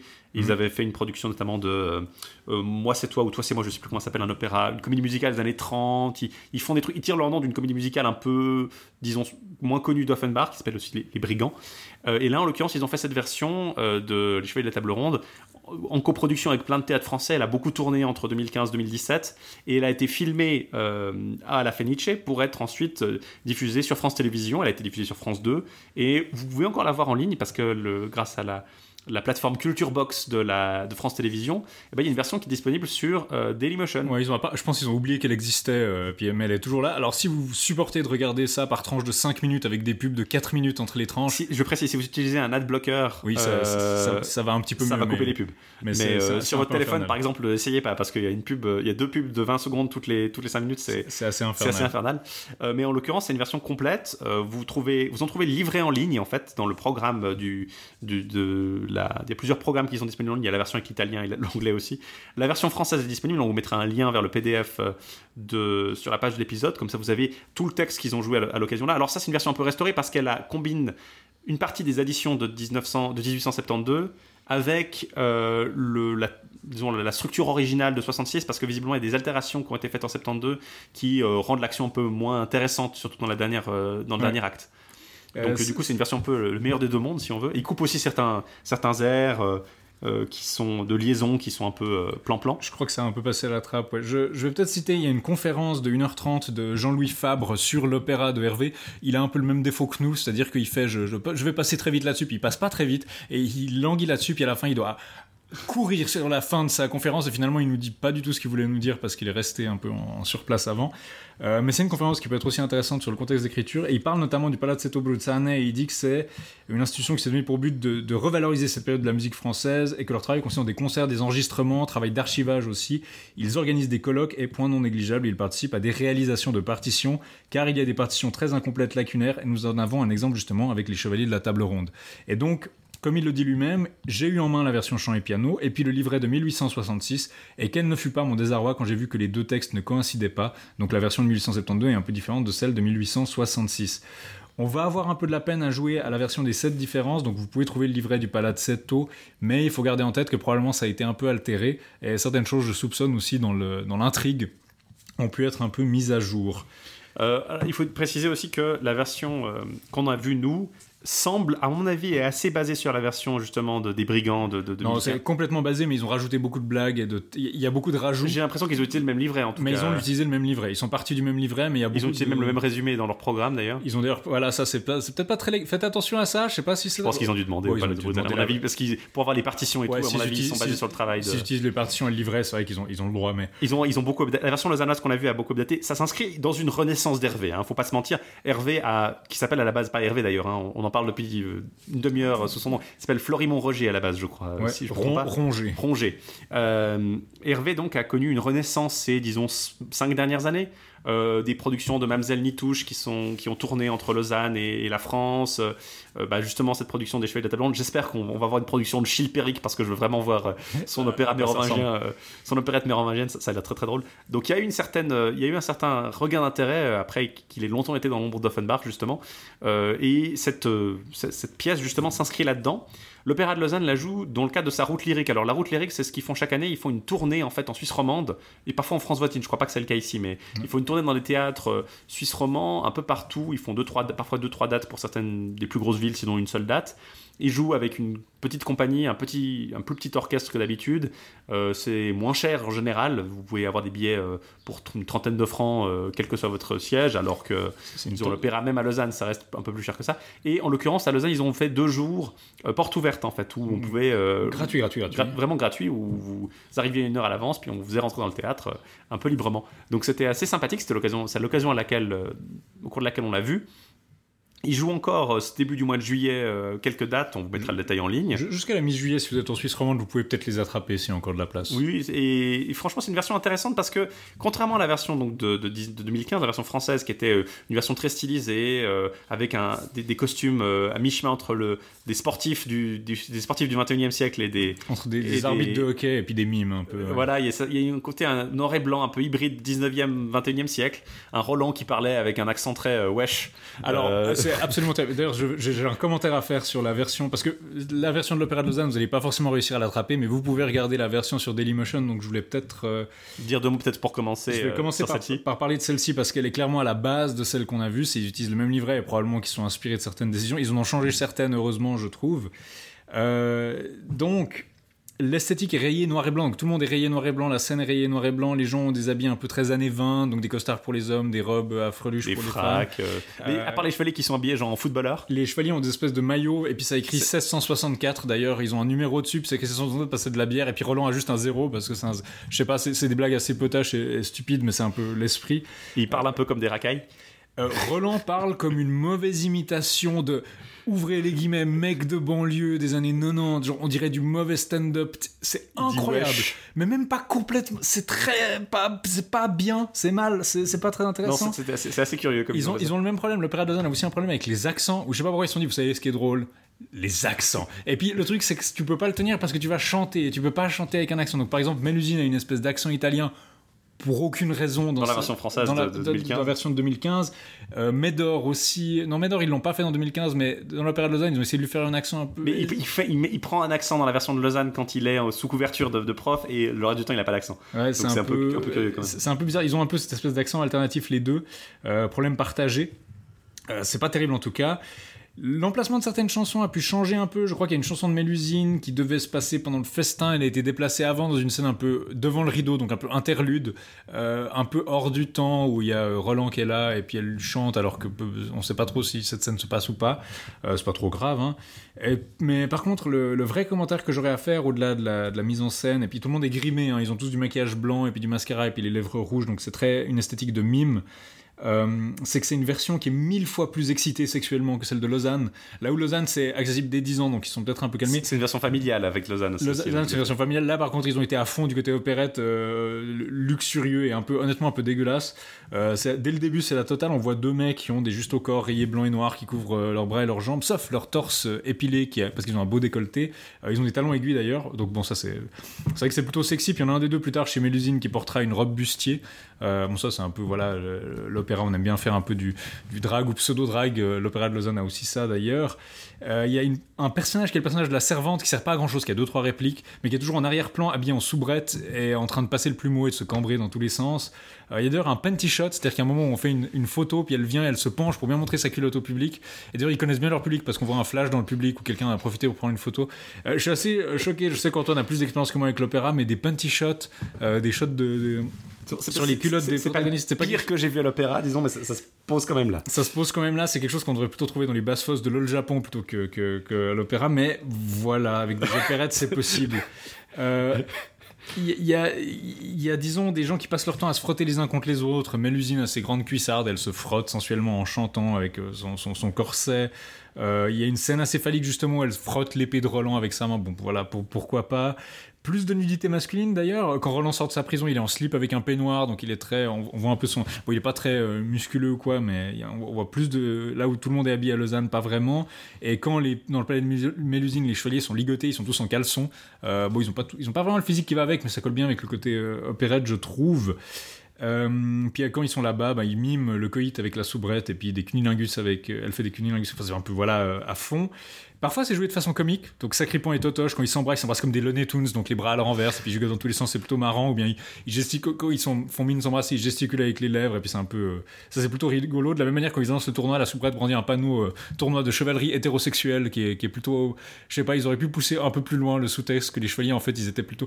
Parce que un des trucs qui ressort, c'est que Roland est un peu un belâtre, qui est un peu amoureux de lui-même. Ça, c'est quelque chose qu'ils ont énormément joué dans l'opéra de Lausanne, où finalement il est pas si intéressé que ça par Angélique, finalement. Euh, là, ils l'ont un peu moins joué, mais ils auraient pu aller de ce côté-là. Et puis parfois, je trouve ça plus glauque, typiquement dans leur traitement d'Angélique. C'est-à-dire, c'est le personnage de la jeune vierge qui ne connaît pas les choses de l'amour et qui est très naïve dans le texte, en tout cas, qui parle de manière assez enfantine et capricieuse, en tout cas. Donc, elle va dire, euh, elle va dire papa, maman, euh, elle va faire des caprices, etc. Et je trouve que Lausanne, la production qu'on a vue, s'en sort pas trop mal. Par contre, la version du Palazzetto Bruzzane avec les brigands, euh, à la fois infantilise et sexualise à mort Angélique, ce qui donne une vibe assez pédophile et glauque. En, même temps, c'est- en même temps, et en même temps, il joue beaucoup sur le comique de- du fait que l'actrice, n'est- la, la, la cantatrice actrice qui joue le, le rôle d'Angélique, est disons euh, pas exactement le profil de la jeune ingénue. Elle est, euh, disons, littéralement, c'est la. euh, on, on montre un portrait au début un peu idéalisé, puis après on révèle, puis c'est un grand rire parce que hein, elle a pas le physique de l'emploi. elle, Elle, est un peu, ah, elle est trop grosse pour être la jeune fille. Elle, elle est grosse, puis elle a des couettes, et puis elle a des vêtements un peu. Ouais, puis elle, est- plus âgée que ce qu'on. et oui, c'est ça aussi, elle est plus âgée. Alors qu'à Lausanne, c'est comme tous des jeux- relativement jeunes chanteurs. Du coup, il y a il y a une espèce de, de côté un peu plus naturel là-dedans qui, qui fait moins glauque, inévitablement. Donc il la joue plus comme une adolescente un peu, euh, un peu moderne. D'ailleurs, il y a une réplique de Rodomont qui dit Ah, ma fille a 18 ans, mais personne ne me la demande en mariage alors qu'elle est blonde. Et je me demande si c'est pas une mise à jour. Ils ont dit Bon, on va faire qu'elle a techniquement 18 ans quand même, parce que ça m'étonnerait pas que dans le livret original, elle était peut-être plus jeune ou que son 15 âge n'était pas précisé.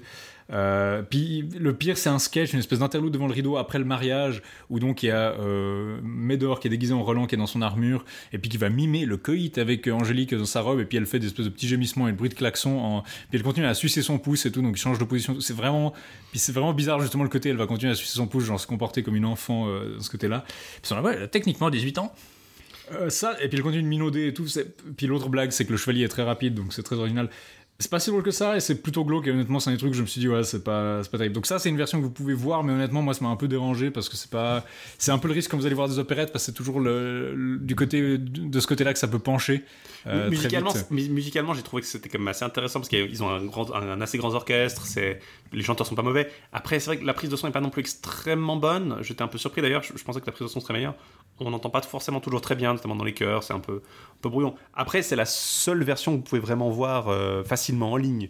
Donc, euh, je vais pas vous dissuader pour autant d'aller la voir parce que si vous voulez vous donner une idée de ce- à quoi l'histoire euh, ressemble, si vous voulez écouter un peu les, les airs, c'est sans doute la meilleure façon. On va peut-être vous en passer un petit extrait de cette version de, de 2015, du coup. Euh, on vous retrouve juste après ça pour parler de la version de, l'opéra de Lausanne.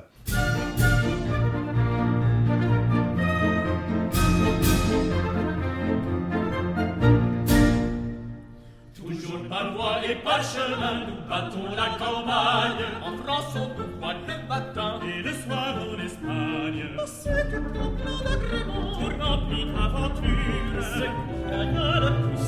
ce sont les angélines.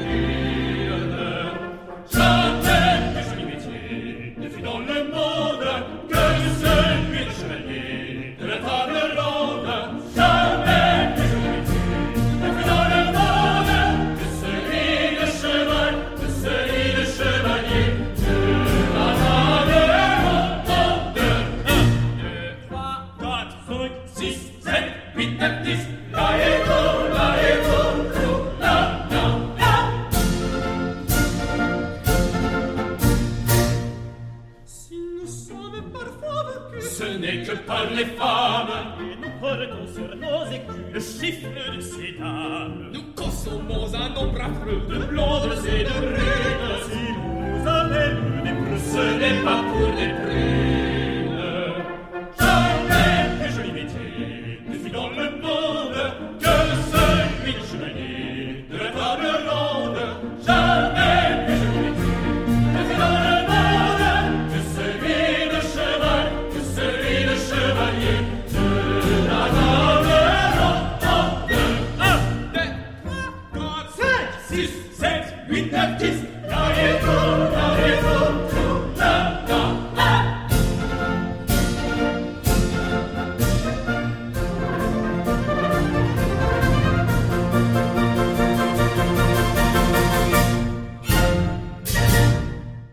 La ronde des chevaliers de la table ronde dans la version du Palazzetto Bruzzane de 2015, euh, qui, euh, qui malheureusement l'Opéra de Lausanne, la version n'a pas encore été enregistrée et diffusée sur CD. On espère qu'elle le sera euh, peut-être.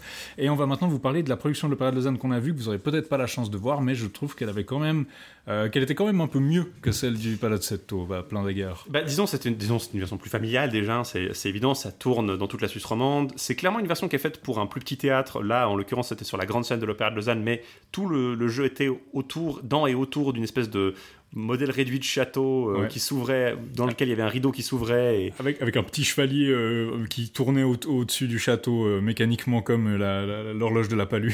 Oui, il y avait ce côté un peu comme ça, modèle réduit, ça, ça faisait très un peu. Euh, Sacré Graal aussi, ça Ouais. fait penser à ça.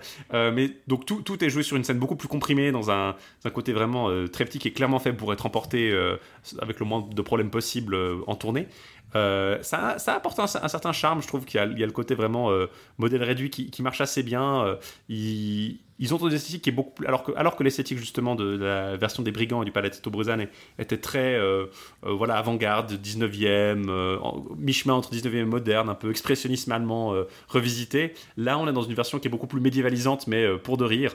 Ça m'a fait penser peut-être, je sais pas, à, une version Gottlieb euh, Ouais. de l'esthétique assez Gottlieb avec euh, ça, la TV. Ils ont une TV. euh, la scène au début, par exemple, la- le premier air de l'opéra, c'est. Alors là, en l'occurrence, ils ont, ils ont mis l'air de Merlin qui se présente au début de l'opéra, mais dans la version du Palazzo de Bruzanel, le premier air, c'est euh, l'air de Mélusine qui va vendre ses potions. Mhm. qui n'a pas grand rapport avec l'histoire. Et là, au, au lieu de- d'avoir Mélusine qui arrive sur scène, en fait, les personnages des chevaliers regardent à la TV et ils voient Mélusine euh, présenter dans une espèce de téléachat ses, Téléachat. ses produits. euh, c'est un, côté un peu rigolo parce que d'un côté, ça, c'est beaucoup plus moderne par certains aspects, et d'un autre, c'est beaucoup, euh, c'est beaucoup plus médiévalisant parce que du coup, bah, ils ont une TV médiévale, le trône, euh, qui sert aussi d'ailleurs de trône euh, quand elle se retourne à, à Rodemont. Ils ont des, ils ont vraiment des décors un peu plus, voilà, dans l'esprit médiéval. Ils ont des, ils ont des costumes aussi de chevaliers un peu. Un peu ridicules, mais qui, qui sont aussi dans cet esprit-là. Ogier le Danois est habillé comme un viking, euh, Amadis de Gaulle a un, un bouclier, un gambison. Alors il a un gambison bleu, blanc, rouge, et puis sur son, sur son bouclier, il y a la tour Eiffel et le, et le coq et la croix de Lorraine.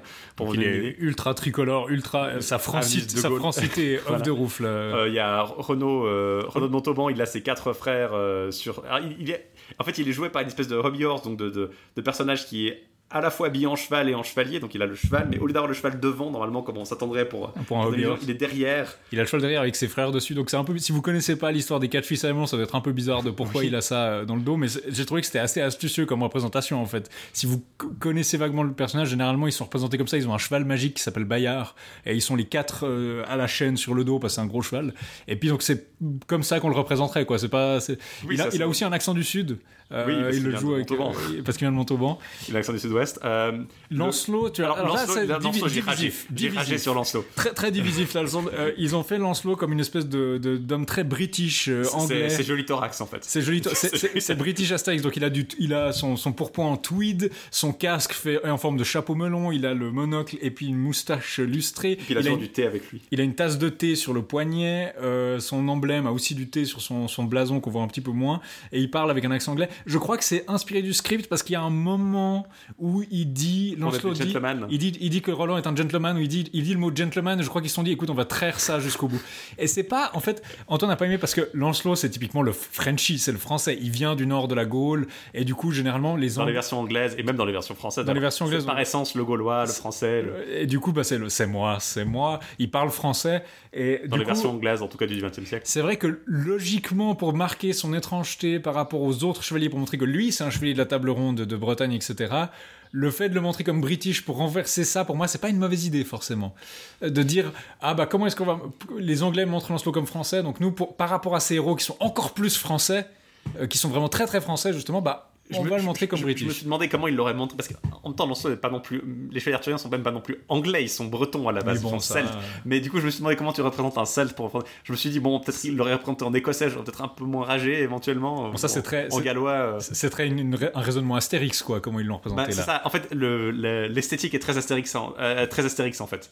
Par beaucoup d'aspects, euh, ils ont un peu le côté un peu carton-pâte qui, qui, tout en faisant écho à des trucs modernes. Typiquement, euh, Rodomont a une espèce de sablier à la, au poignet pour servir de montre. Non, pas Ouais. Rodomont, euh, Sacripan a une espèce de sablier, Sablier. au poignet. Ça, c'est très astérix. C'est le très cadran Astérix. solaire- C'est genre le cadran solaire euh, au poignet qui m'a fait beaucoup penser à ça. Mais ils sont beaucoup plus fun leur déguisement, alors que Ah oui. Palazzetto Bozzone c'est ok, tout le monde est en mime, les chevaliers sont indistinguables. Là par c'est contre, c'est ils ont- en- les chevaliers sont en genre en basketteur, footballeur. et ils sont, ah, tu peux pas les différencier les uns des autres, tandis que là ils ont tous vraiment une personnalité dans leur costume. Enfin, ils arrivent Après, après c'est vrai à- que dans la partition, les chevaliers n'ont pas une énorme Ils ont pas un personnalité. grand rôle, mais Roland c'est celui qui a un peu le plus de rôle. Même Lancelot euh, joue pas grand chose. Bah, Roland, pour le coup, il est assez rigolo parce que lui, il est joué comme un dandy français 19e, 20e siècle. Il a un accent avant-guerre. Il, a- Ouais. il a ce côté un peu euh, de, de protagoniste de théâtre français du, du 19e siècle qui, qui marche très très bien en fait. Il, arrête pas de se recoiffer, Avec le- se petite coiffure, euh, il gominée en il se- arrière. Il se regarde dans le reflet de son armure ou dans des reflets d'eau.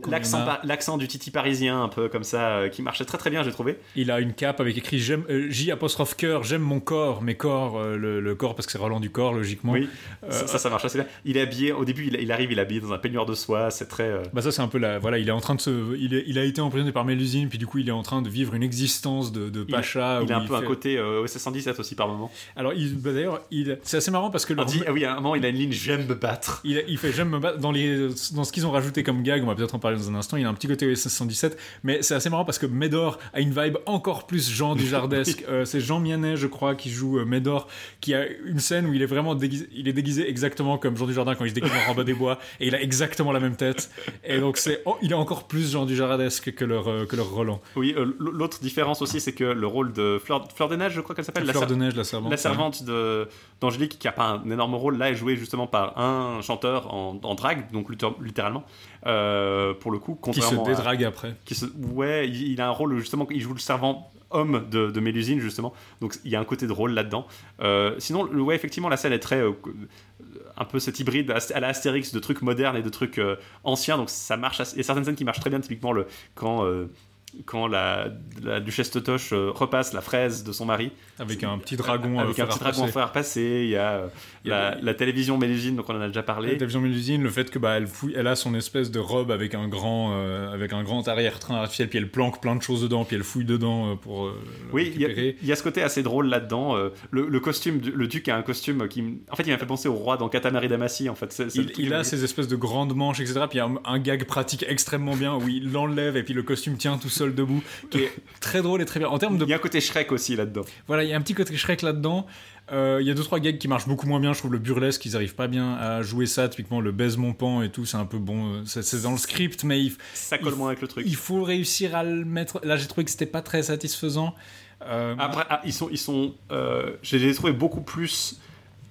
Disons, ils étaient, ils étaient pas forcément autant hy- hyper euh, hyper, comme on dirait en anglais, Ouais. que la version de of the Années, mais ça se retortait plus parce qu'ils étaient vraiment dans un espace petit et confiné. mais ça, ça marchait bien. Mais sauf que Ça marchait assez bien. Après, ils ont rajouté plein de blagues dont ils sont fiers. D'ailleurs, il y a une interview, on vous mettra dans l'émission magnétique de la RTS sur, euh, euh, sur, euh, avec les, les- les producteurs et puis le, le- un des producteurs qui est notamment le, le- qui joue Merlin aussi, qui avec celui qui joue Merlin et celui qui joue en fait celui qui joue Merlin et qui est metteur en scène et celui qui joue Rodomont qui sont interviewés. Et puis ils sont très fiers de certaines de leurs blagues. Genre il y a une blague où il fait on va lancer une chaîne de magasins qui s'appellera euh, le, le duc Merlin, non le roi Merlin. Ah, ah, c'est très drôle. Ils sont tellement fiers qu'ils en parlent dans l'interview. Alors que putain, moi, c'est pas une blague que j'aurais amenée parce qu'elle est pas exceptionnelle. Non, c'est ça, il y a des y a, blagues y a un une peu. euh, suicisation des blagues où ils sont là, on va faire des blagues sur. euh, Au je lieu, d'avoir des, justement, au lieu d'avoir des noms de saints, ils ont, citer par exemple Saint Saint Dunstan. Ils citent Saint Symphorin, il y a Saint Sulpice, il y a, il y a de noms de- de- de- de- d'endroits, Saint Ursane aussi, des noms d'endroits en Suisse romande en fait. Ouais. Ça m'a paru un peu forcé. La montre, typiquement, à un moment, un des prix du tournoi, c'est une montre. Là, c'est une Euh, montre suisse. C'est évidemment une montre suisse fabriquée en Chine. fabriqué en Chine et Euh, dans des ateliers chinois. Euh, il Après, y il y a certaines blagues qui ont été rajoutées qui sont. Je me demande. Enfin, il y a une blague drôle, typiquement. le premier prix du tournoi, c'est deux candélabres en plaqué or. ouais. Là, c'est une leçon de natation avec, Avec la dame du lac. J'allais en parler parce que justement, dans le Palazzetto, ils ont dit que c'était des candélabres. Il n'y a pas grand chose de drôle. Là, ils ont dit c'est une leçon de natation avec la Dame du Lac. Dans la version originale, je crois que c'est de l'argenterie. Donc, euh, basiquement, tout le monde a fait une. J'ai trouvé une caricature qui montre les trois prix. euh, en fait, puis il y a de l'argenterie, une montre, et puis la main de la princesse Angélique. Euh, donc, en 66, apparemment, c'était pas de c'était pas des candélabres. Mais. Disons, il y, y a ce côté un peu. voilà, ils ont, on, peut- on va pas jouer au jeu des sept différences. Dans les différences un peu plus structurelles, il y a par exemple dans l'acte 3, Mélusine a kidnappé Roland et les autres chevaliers. Et si je regarde le livret qui est sur Gallica, ce sont des, il y a d'abord des dames de compagnie de Mélusine qui chantent Dévidons la soie. Bah là, ils ont pas quatre dames de, Mé- de compagnie de Mélusine. Ils ont Mélusine et la servante qui chantent, puis après, c'est les chevaliers qui reprennent entièrement. Donc ils ont un peu altéré les parties pour économiser un peu Disons, il des, y a des moins- moins- ils ont moins de chœur, il n'y a, pas- il y a pas vraiment un chœur. Même dans la version de, de- de- du Palazzo Bruzane, il y a, il y a des chœurs, il y a des choristes qui n'ont qui n'ont pas un gros qui n'ont pas de rôle d'acteur principal mais qui reprennent les chœurs et qui font du mime qui, qui jouent plusieurs rôles. Là dans la version de Lausanne c'est vraiment que les chevaliers. Il y a que les chevaliers et Fleur de Neige qui font rôle un peu de, de choriste. Mais c'est vrai que ces quatre chevaliers ils ont un peu ce rôle de choriste finalement. Ils sont Ouais. euh, ils sont pas très ils, ils ont une identité visuelle distincte disons de la version suisse qu'on a vue mais ils n'ont pas non plus de, Ah non, de- par rapport à leur rôle, leur identité visuelle, elle est dingue, elle est immédiatement reconnaissable. bah, Et- typiquement, euh, ouais, j'y repensais encore. Bah, le, le- il, y a, il y a plein de petits détails comme ça. Typiquement, Amadis, euh, jusqu'à son casque, qui est un, un casque de cuirassier napoléonien, par exemple. Ouais. Qui, qui- C'est- le, le- le mec le plus français de tous les temps. hein, Exactement. Donc, il y a vraiment des, une identité très forte qui se base beaucoup sur leur nom euh, et sur leur mythologie, sans être vraiment exploité derrière, malheureusement. Oui, il y a- Euh, il y a- on se demandait justement en sortant. Ah si, il y a Roland, il y a Roland, il y a un truc qui m'a fait marrer, c'est que le Roland, il a un masque, alors que Roland ne porte pas, mais qui est porté par euh, Médor quand il est déguisé en Roland. Et là, ça m'a fait beaucoup penser au masque de Mordred dans euh, Excalibur. ouais, en il est très marque- masque doré en carton-pâte un peu.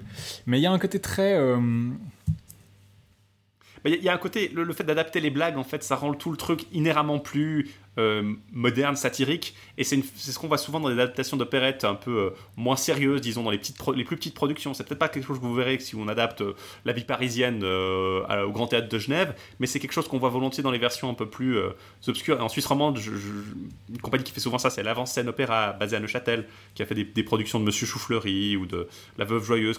Et parfois, on voit des trucs assez modernes dedans. Et là, en l'occurrence, typiquement, il y a des, allusions plus modernes qui vont essayer de faire écho, disons, à, à la réalité plutôt que de se baser sur des blagues euh, sur la, la politique ou la vie culturelle de, de- sous, sous le Second Empire.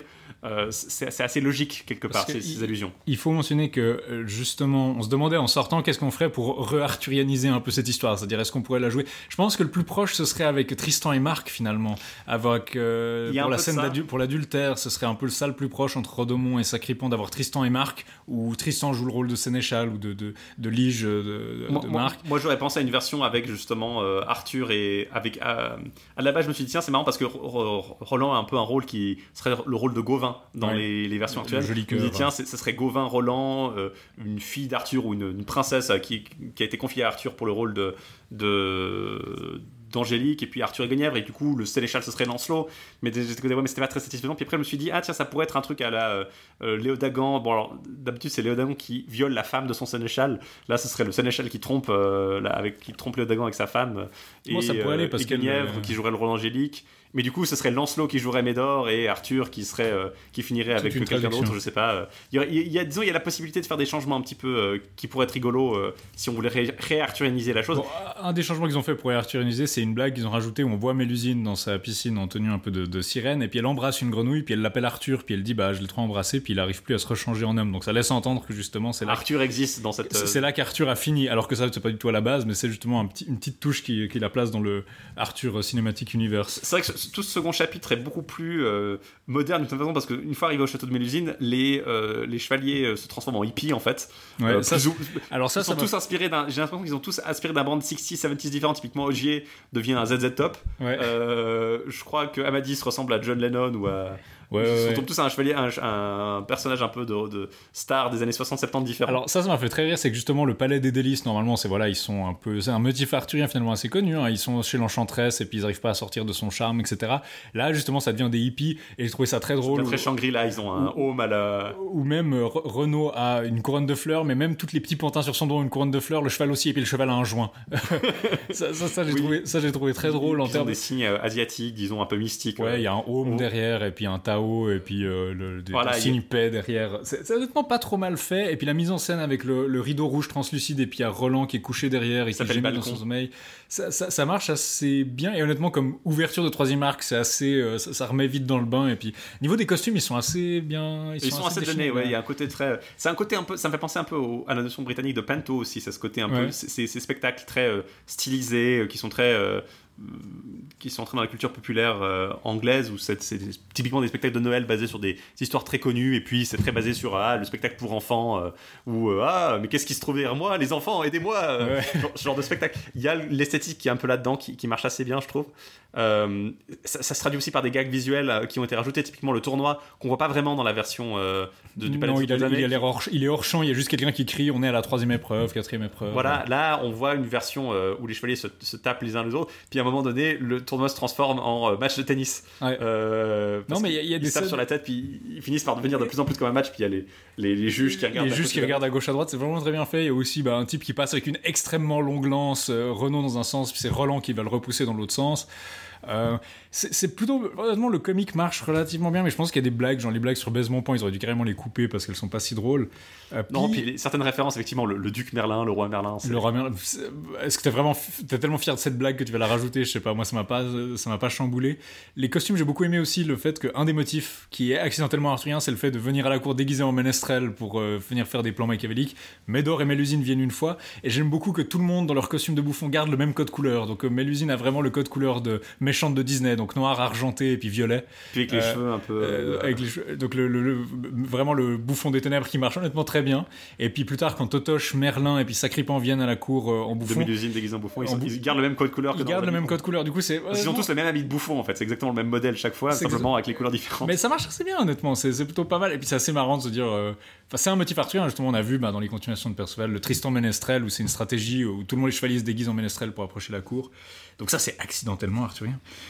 Euh, Ouais, c'est vrai que j'ai eu, j'ai eu plus de plaisir, disons, à être. euh, ça, ça marchait aussi parce qu'on était dans le public, il y avait la scène, il y avait des, trucs accidentellement rigolos aussi, disons, euh, dans l'esthétique. je sais pas, ça m'a fait beaucoup marrer. Je sais pas pourquoi je me suis autant rigolé en, en voyant la croix de Lorraine sur le, blason de c'est- Amadis, par exemple. c'est assez délicieux, Ah, mais parce qu'il s'appelle. Amadis de Gaulle Bah oui. Putain, je- Il s'appelle Amalise de Gaulle, donc c'est de Gaulle. oh là là, non, j'étais là. Non, non. Ok, j'ai- rien dit, c'est de la merde, c'est n'importe quoi. Beaucoup Moi, trop- j'ai pas réalisé jusqu'à ce que je dise le nom. Ah putain, De Gaulle, d'accord. J'étais là, tiens, il, il- il a, il, a, il a combattu dans la division bladée du général Leclerc. non, littéralement De Gaulle, putain. Oh là là, oh quelle horreur, oh quelle horreur, que je- que- qu'est-ce que je suis nul. C'est très bien. Je pense que c'est bien. Les costumes, c'est vraiment bien parce qu'ils ont, ils ont vraiment. C'est bien trouvé, hein, si j'arrive à trouver la blague que maintenant. euh. Ils, ils ont sorti, ils ont sorti toutes les idées qu'ils avaient, ils les ont empilées, puis ils les ont toutes faites. Et puis c'est ça qui fait que les costumes marchent assez bien.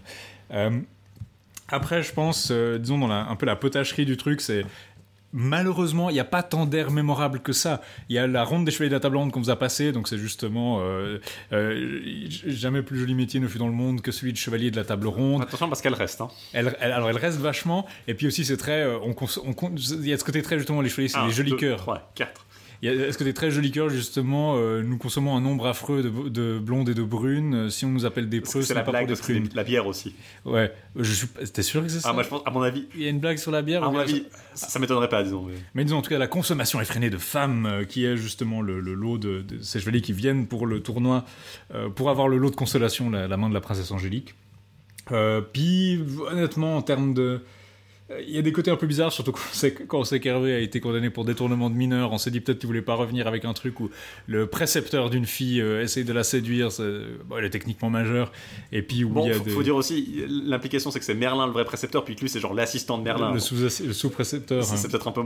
Je crois qu'il l'appelle un pion d'ailleurs, il- un il, dit, surveillant. il dit que c'est un pion. Il y a, un, il y a ce côté un ce qui peu- n'est pas moins glauque, hein, attention. Non, hein. c'est pas moins glauque. Mais justement, il y a un côté un peu. euh, il faut dire que le contexte dans lequel c'est écrit, c'est celui de- du Second Empire et puis du, du début de cette espèce de mercantilisme et puis de, de consommation qu'on trouve à Paris. On cite souvent, bah, le, mais même qui est plus tardif en fait, le Au bonheur des dames de, de Zola qui parle de l'ouverture des premiers grands magasins à Bah, Paris. Puis, puis directement, en fait, je me suis aperçu quand je me suis, je m'en suis pas aperçu en regardant la, la version euh, de Lausanne, mais en regardant la version française de, de 2015, enfin la version franco-italienne de 2015, euh, c'est assez évident. En fait, Mélusine au début, elle vend ses charmes. Bah, elle vend ses charmes, elle dit, je littéralement, vendre- elle vend mes charmes. Je- Donc, je- littéralement, c'est une, de- on parle de demi-monde. Et de, donc, littéralement, c'est une courtisane, c'est une prostituée en fait. Elle vend ses charmes et puis aussi elle, elle C'est- complètement bête, mais je je viens d'y réaliser maintenant que le terme vend ses charmes est littéral. voilà, il y a une blague. Littéralement, mais c'est clairement un jeu de mots euh.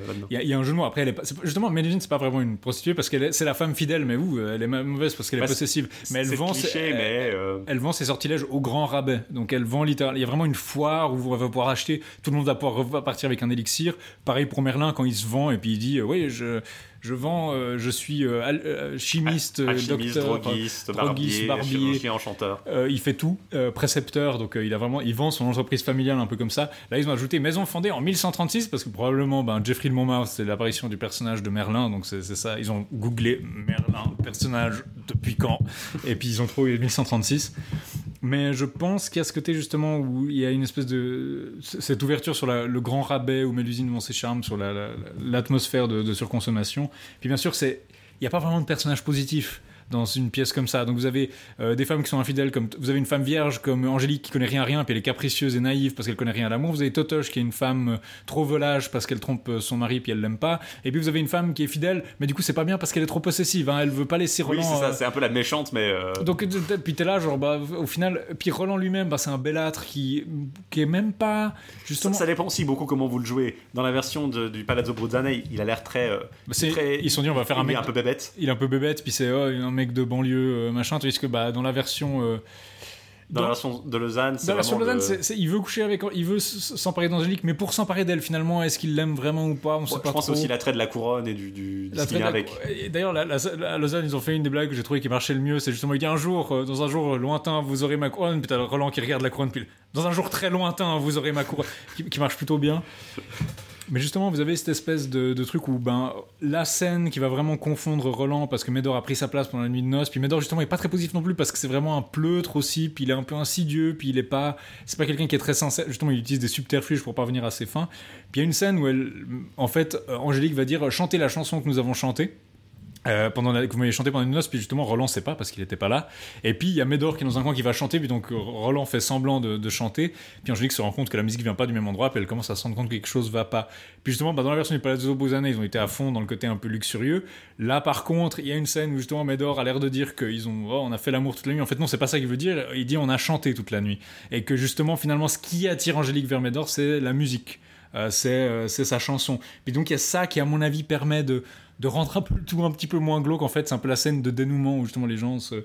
où finalement elle aime vraiment Médor pour, euh, pour ce qu'il était. Et puis, Et puis euh, Roland finit par se rendre compte qu'il préfère Mélusine. Roland dit je vais faire un scandale. Finalement il dit bah, bah, Mélusine, marions-nous. Puis il fait sa proposition de mariage à Mélusine. Puis du coup, ben, tout le monde revient. euh, Et puis même d'ailleurs, euh, même c'est euh, Sacripan qui devient le duc à la place de. Sacripan devient regard parce que Rodomont, il y a une scène où justement Rodomont va tuer Sacripan parce que Rodomont croit que Sacripan couche avec sa fille, puis il lui dit Donne-moi des détails sur comment votre. euh, votre parce qu'il se dit Je veux éviter le scandale, donc donne-moi des détails, soyons conciliants. Parce qu'il il décide finalement que bon bah finalement ça peut être Sacripan qui a pris la place de Roland, euh, je m'en fiche si c'est je le marie avec ma fille au moins lui il a de l'argent et au final il va accidentellement révéler qu'en fait il a couché avec euh, La duchesse avec la Toto. duchesse. Alors il veut l'embrocher, puis justement à ce moment-là, il y a la duchesse qui arrive, puis il dit ah bah c'est une très bonne idée, euh, c'est une, c'est une très bonne idée, Casimir, tu vas pouvoir. Oui, il s'appelle Casimir Rodemont en fait. Et tu, tu vas pouvoir me débarrasser de ce pied. Quoi C'est une très bonne idée? Puis alors elle le flatte, puis elle lui dit mais laisse-moi me venger moi-même de cet affront. Puis alors il lui donne l'épée, puis elle le donne, elle donne l'épée à Sacripan, puis c'est Sacripan qui fait ah je vais pouvoir t'embrocher maintenant. Finalement le duc transige et dit bon bah tu peux avoir, j'en ai marre de tout ça, ça m'attire que des ennuis. Tu peux avoir ma femme et ma couronne si tu veux. Oui, il y a- un côté vraiment euh, anarchique là-dedans, euh, topsy-turvy euh, pour parler dans des termes très Ouais, bactiniens. où- c'est- Rodomont, c'est le personnage qui est très imbu de lui-même, etc. D'ailleurs, il y a une de ses chansons, c'est justement celle où il dit euh, On verra ce que peut un prince euh, qui, qui, qui rage et qui grince, euh, qui a vraiment une espèce de, de pathos et puis de, de côté un peu dramatique ou qui montre sa vengeance. Et puis au final, c'est un personnage qui est ridicule et puis qui est pas, euh, qui est pas vraiment suivi par la pièce. En fait, on, on se moque de ses déboires et puis de sa panique un peu constante par rapport à tout et de sa paranoïa aussi, qui tombe même pas complètement juste. Euh, puis c'est un peu lui le, qui, c'est un peu lui qui finit. Tout le monde finit à peu près bien à part C'est lui. le en fait. la farce en C'est fait, le nom de la farce. comme tu le disais au début d'ailleurs. Non, il y, a un côté, euh, c'est c'est assez amusant comme artefact culturel aussi, c'est assez révélateur aussi de la façon dont la légende arthurienne était perçue en fait au 19e siècle. C'était, ça restait encore. euh, c'est peut-être pour ça que c'est le plus intéressant, je dirais. Euh, le côté. euh, on n'est on n'est pas si loin de Wagner que ça non plus, euh, finalement, parce que Wagner, c'est c'est le, le- la, la grande version de la légende arthurienne au- à l'opéra. Hervé, c'est la, disons, la, la version mineure. Mais Hervé et Wagner se connaissaient, en fait, et ils étaient amis. Enfin, ils sont, ils se sont rencontrés en tout cas une fois Et dans une soirée. en- une soirée mémorable, visiblement, Alors apparemment, c'était en 1862, donc c'était avant, avant. qu'il écrive les Chevaliers de la Table Ronde. ouais. Et avant, et avant le, Parsifal et avant Parsifal et Lohengrin. Donc c'est vraiment, on on a, on a blagué, genre, oh, ils se sont rencontrés, peut-être qu'il lui a, il a écouté Hervé, puis il a magnifique, l'âme. L'âme du peuple français. Mais c'est ça en fait, je crois que Hervé a réussi à capturer parfaitement le Volksgeist français. De, il s'est dit, je vais faire un opéra bouffe de mélange de héros français. Wagner a entendu ça, il était assez- enfin, il a pas pu l'entendre, mais il était assez magnifique, splendide. Et puis finalement, il a fait son Parsifal qui était euh, l'âme allemande, la profondeur de l'âme allemande, où c'est une femme qui pleure pendant 2h30 euh, en, en- en mourant sur scène. Mais visiblement, ils, ils- ils étaient tous les deux très, ils étaient tous les deux suffisamment amis pour, euh, une fois qu'ils se rencontrent, tomber d'accord sur beaucoup de choses, notamment sur la nécessité de faire de l'œuvre d'art une Gesamtkunstwerk. Donc un- un- une œuvre totale. Le euh, total, parce que Wagner explique à, Wagner explique à, à Hervé, selon le- les, les dires d'Hervé, que ah oui, moi, moi je veux com- composer, écrire moi-même mes propres œuvres, c'est le seul moyen d'être en contrôle total sur la pièce. Puis Hervé dit oui, oui, je suis tout à fait d'accord avec vous, mais pas pour les mêmes raisons, parce que Hervé trouve que si, si la, pour que la musique, pour que ce soit drôle en fait, que ce soit bien, la musique et les mots doivent avoir exactement le même niveau de débilité en fait. C'est ça, il dit Moi aussi, je fais mes propres livrets parce qu'ils doivent être nuls à chier. Alors, en l'occurrence, c'est pas lui qui a fait le livret, c'était Duru. Mais et puis- il l'a quand même adapté beaucoup il a, il a- il quand même adapté, mais disons, il était là, genre, moi aussi je suis d'accord, faut que ce soit complètement, il faut que ce- si, si c'est pas moi qui le fais, ce sera pas assez con et puis ça marchera pas. Et donc c'est marrant que les deux bouts du spectre se soient rencontrés, et puis apparemment, Wag- après Hervé s'est mis au piano, puis il a chanté certains de, il a joué certains de ses morceaux des opéras qu'il avait fait à l'époque, et puis Wagner se marrait, s'éclatait, et puis il était à fond parce que, justement, il avait l'air musicalement de bien l'aimer. Et c'est quelque chose qu'on voit dans cette renaissance un peu de Hervé, que finalement, ses musiques sont un peu bêtes, c'est-à-dire, euh, ou un peu populaires, ou simples, ou faciles, mais il y a aussi une vraie profondeur derrière, une vraie technique, et parfois aussi un jeu musical qui est assez intéressant dans ce que permet l'opérette. Genre, ils se permettent des choses qu'on mettrait pas dans une pièce sérieuse, mais qui musicalement sont intéressantes. Je trouve justement, il y a des moments où la musique et le chant s'arrêtent complètement, et puis on reprend un peu, puis il y a un effet un peu comique. Euh, Il y a des onomatopées aussi. beaucoup. des onomatopées. Pendant l'ère de Mélusine et, et Médor, Médor fait des dim boum dim boum ou des euh, toin toin toin toin. Alors c'est un peu frustrant parce que justement comme on n'a pas le livret, il y a des moments où je comprenais pas ce qu'ils disaient, puis en fait c'est parce qu'ils utilisaient des onomatopées, genre t- typiquement euh, l'air de la ronde des chevaliers, ils disent euh, triluta, euh, trilua, trititi, et puis je, je comprenais pas ce qu'ils disaient, puis en fait bah ils disaient rien. Euh, Il y a aussi un moment, il y a des échos par exemple où Hervé euh, fait en sorte que les derniers mots que de les, les derniers mots de Mélusine sont répétés par Médor et du coup ça fait des nouveaux mots. Par exemple, il y a une ligne où elle dit qui pourrait dire? Et Médor répète juste la fin et ça dit rédire. Donc c'est une blague de direction quoi. Euh, Il y a une aussi typiquement dans l'air principal que vous avez entendu des, des chevaliers, euh, il n'y a pas plus joli métier dans le monde. Donc le plus joli métier, c'est peut-être une allusion à la prostitution déjà, mais surtout euh, que celui de cheval, que celui Lui de chevalier. Donc il y a le, Que celui de cheval. la, petite a- blague un peu comme ça, potache. Il y a des, des semi-blagues comme ça qui, qui viennent de l'interaction avec la musique, ouais.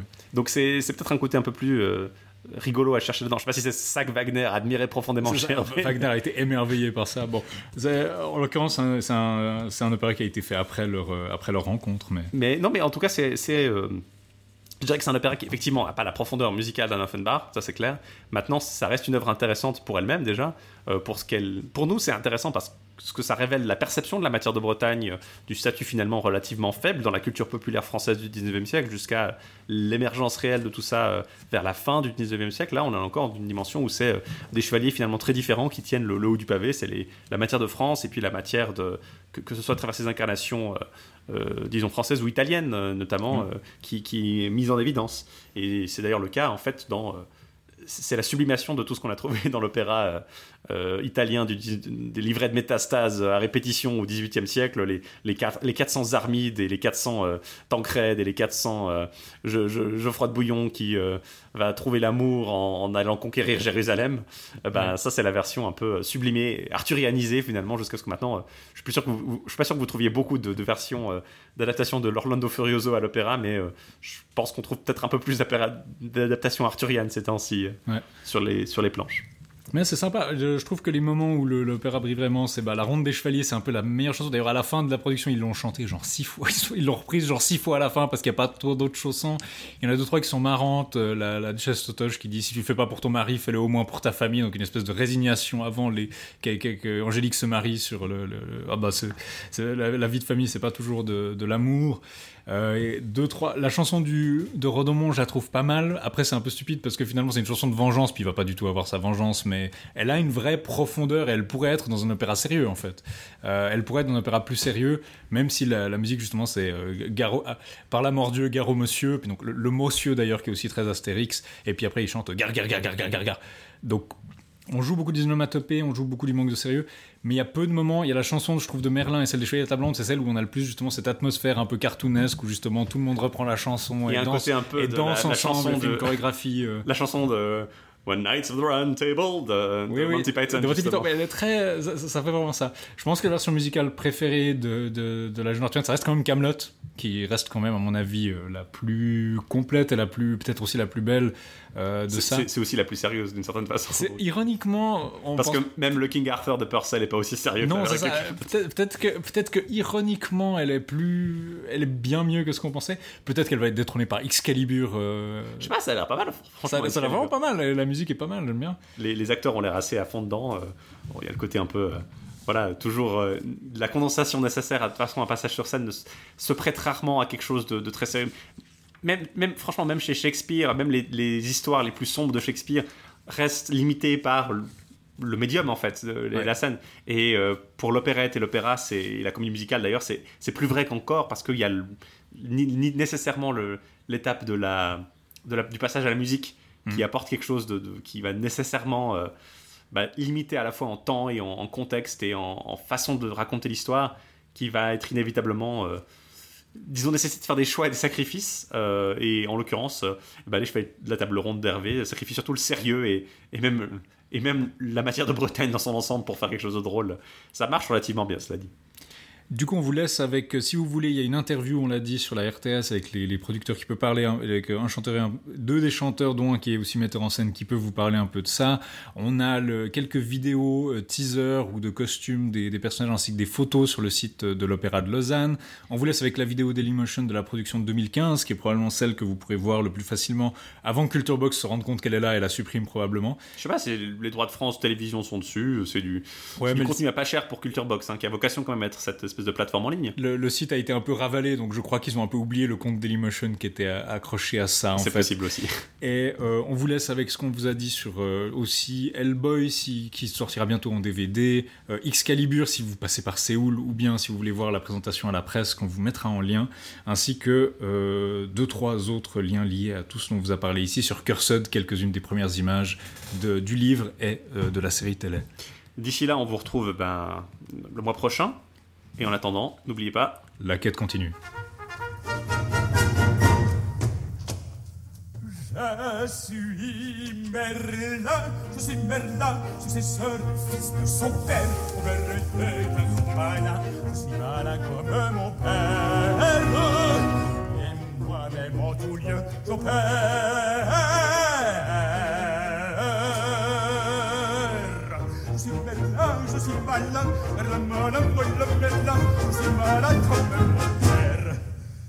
Tout lieu, moi-même j'opère.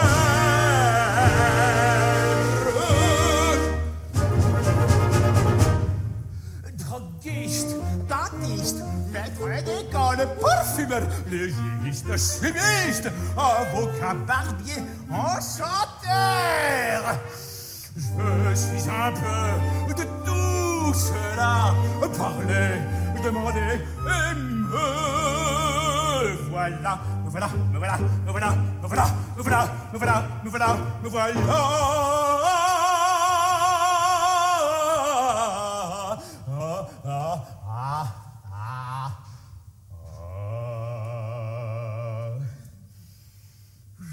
Suis Merlin, suis Merlin, successeur et fils de son père. Père était un gros malin, je suis malin comme mon père. Et moi-même en tout lieu, j'opère. Je suis Merlin, je suis malin, malin, Merlin, je suis malin comme mon père. En tout lieu, moi-même j'opère.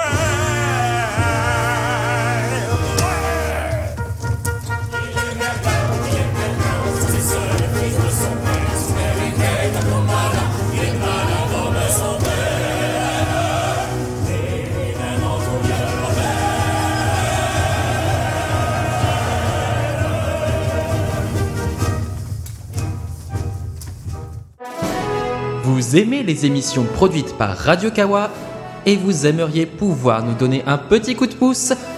Rendez-vous sur patreon.com slash radiokawa et devenez mécène de nos émissions en public, de notre nouveau matériel et de bien d'autres projets visant à améliorer le Radio Kawa que vous connaissez et que vous aimez.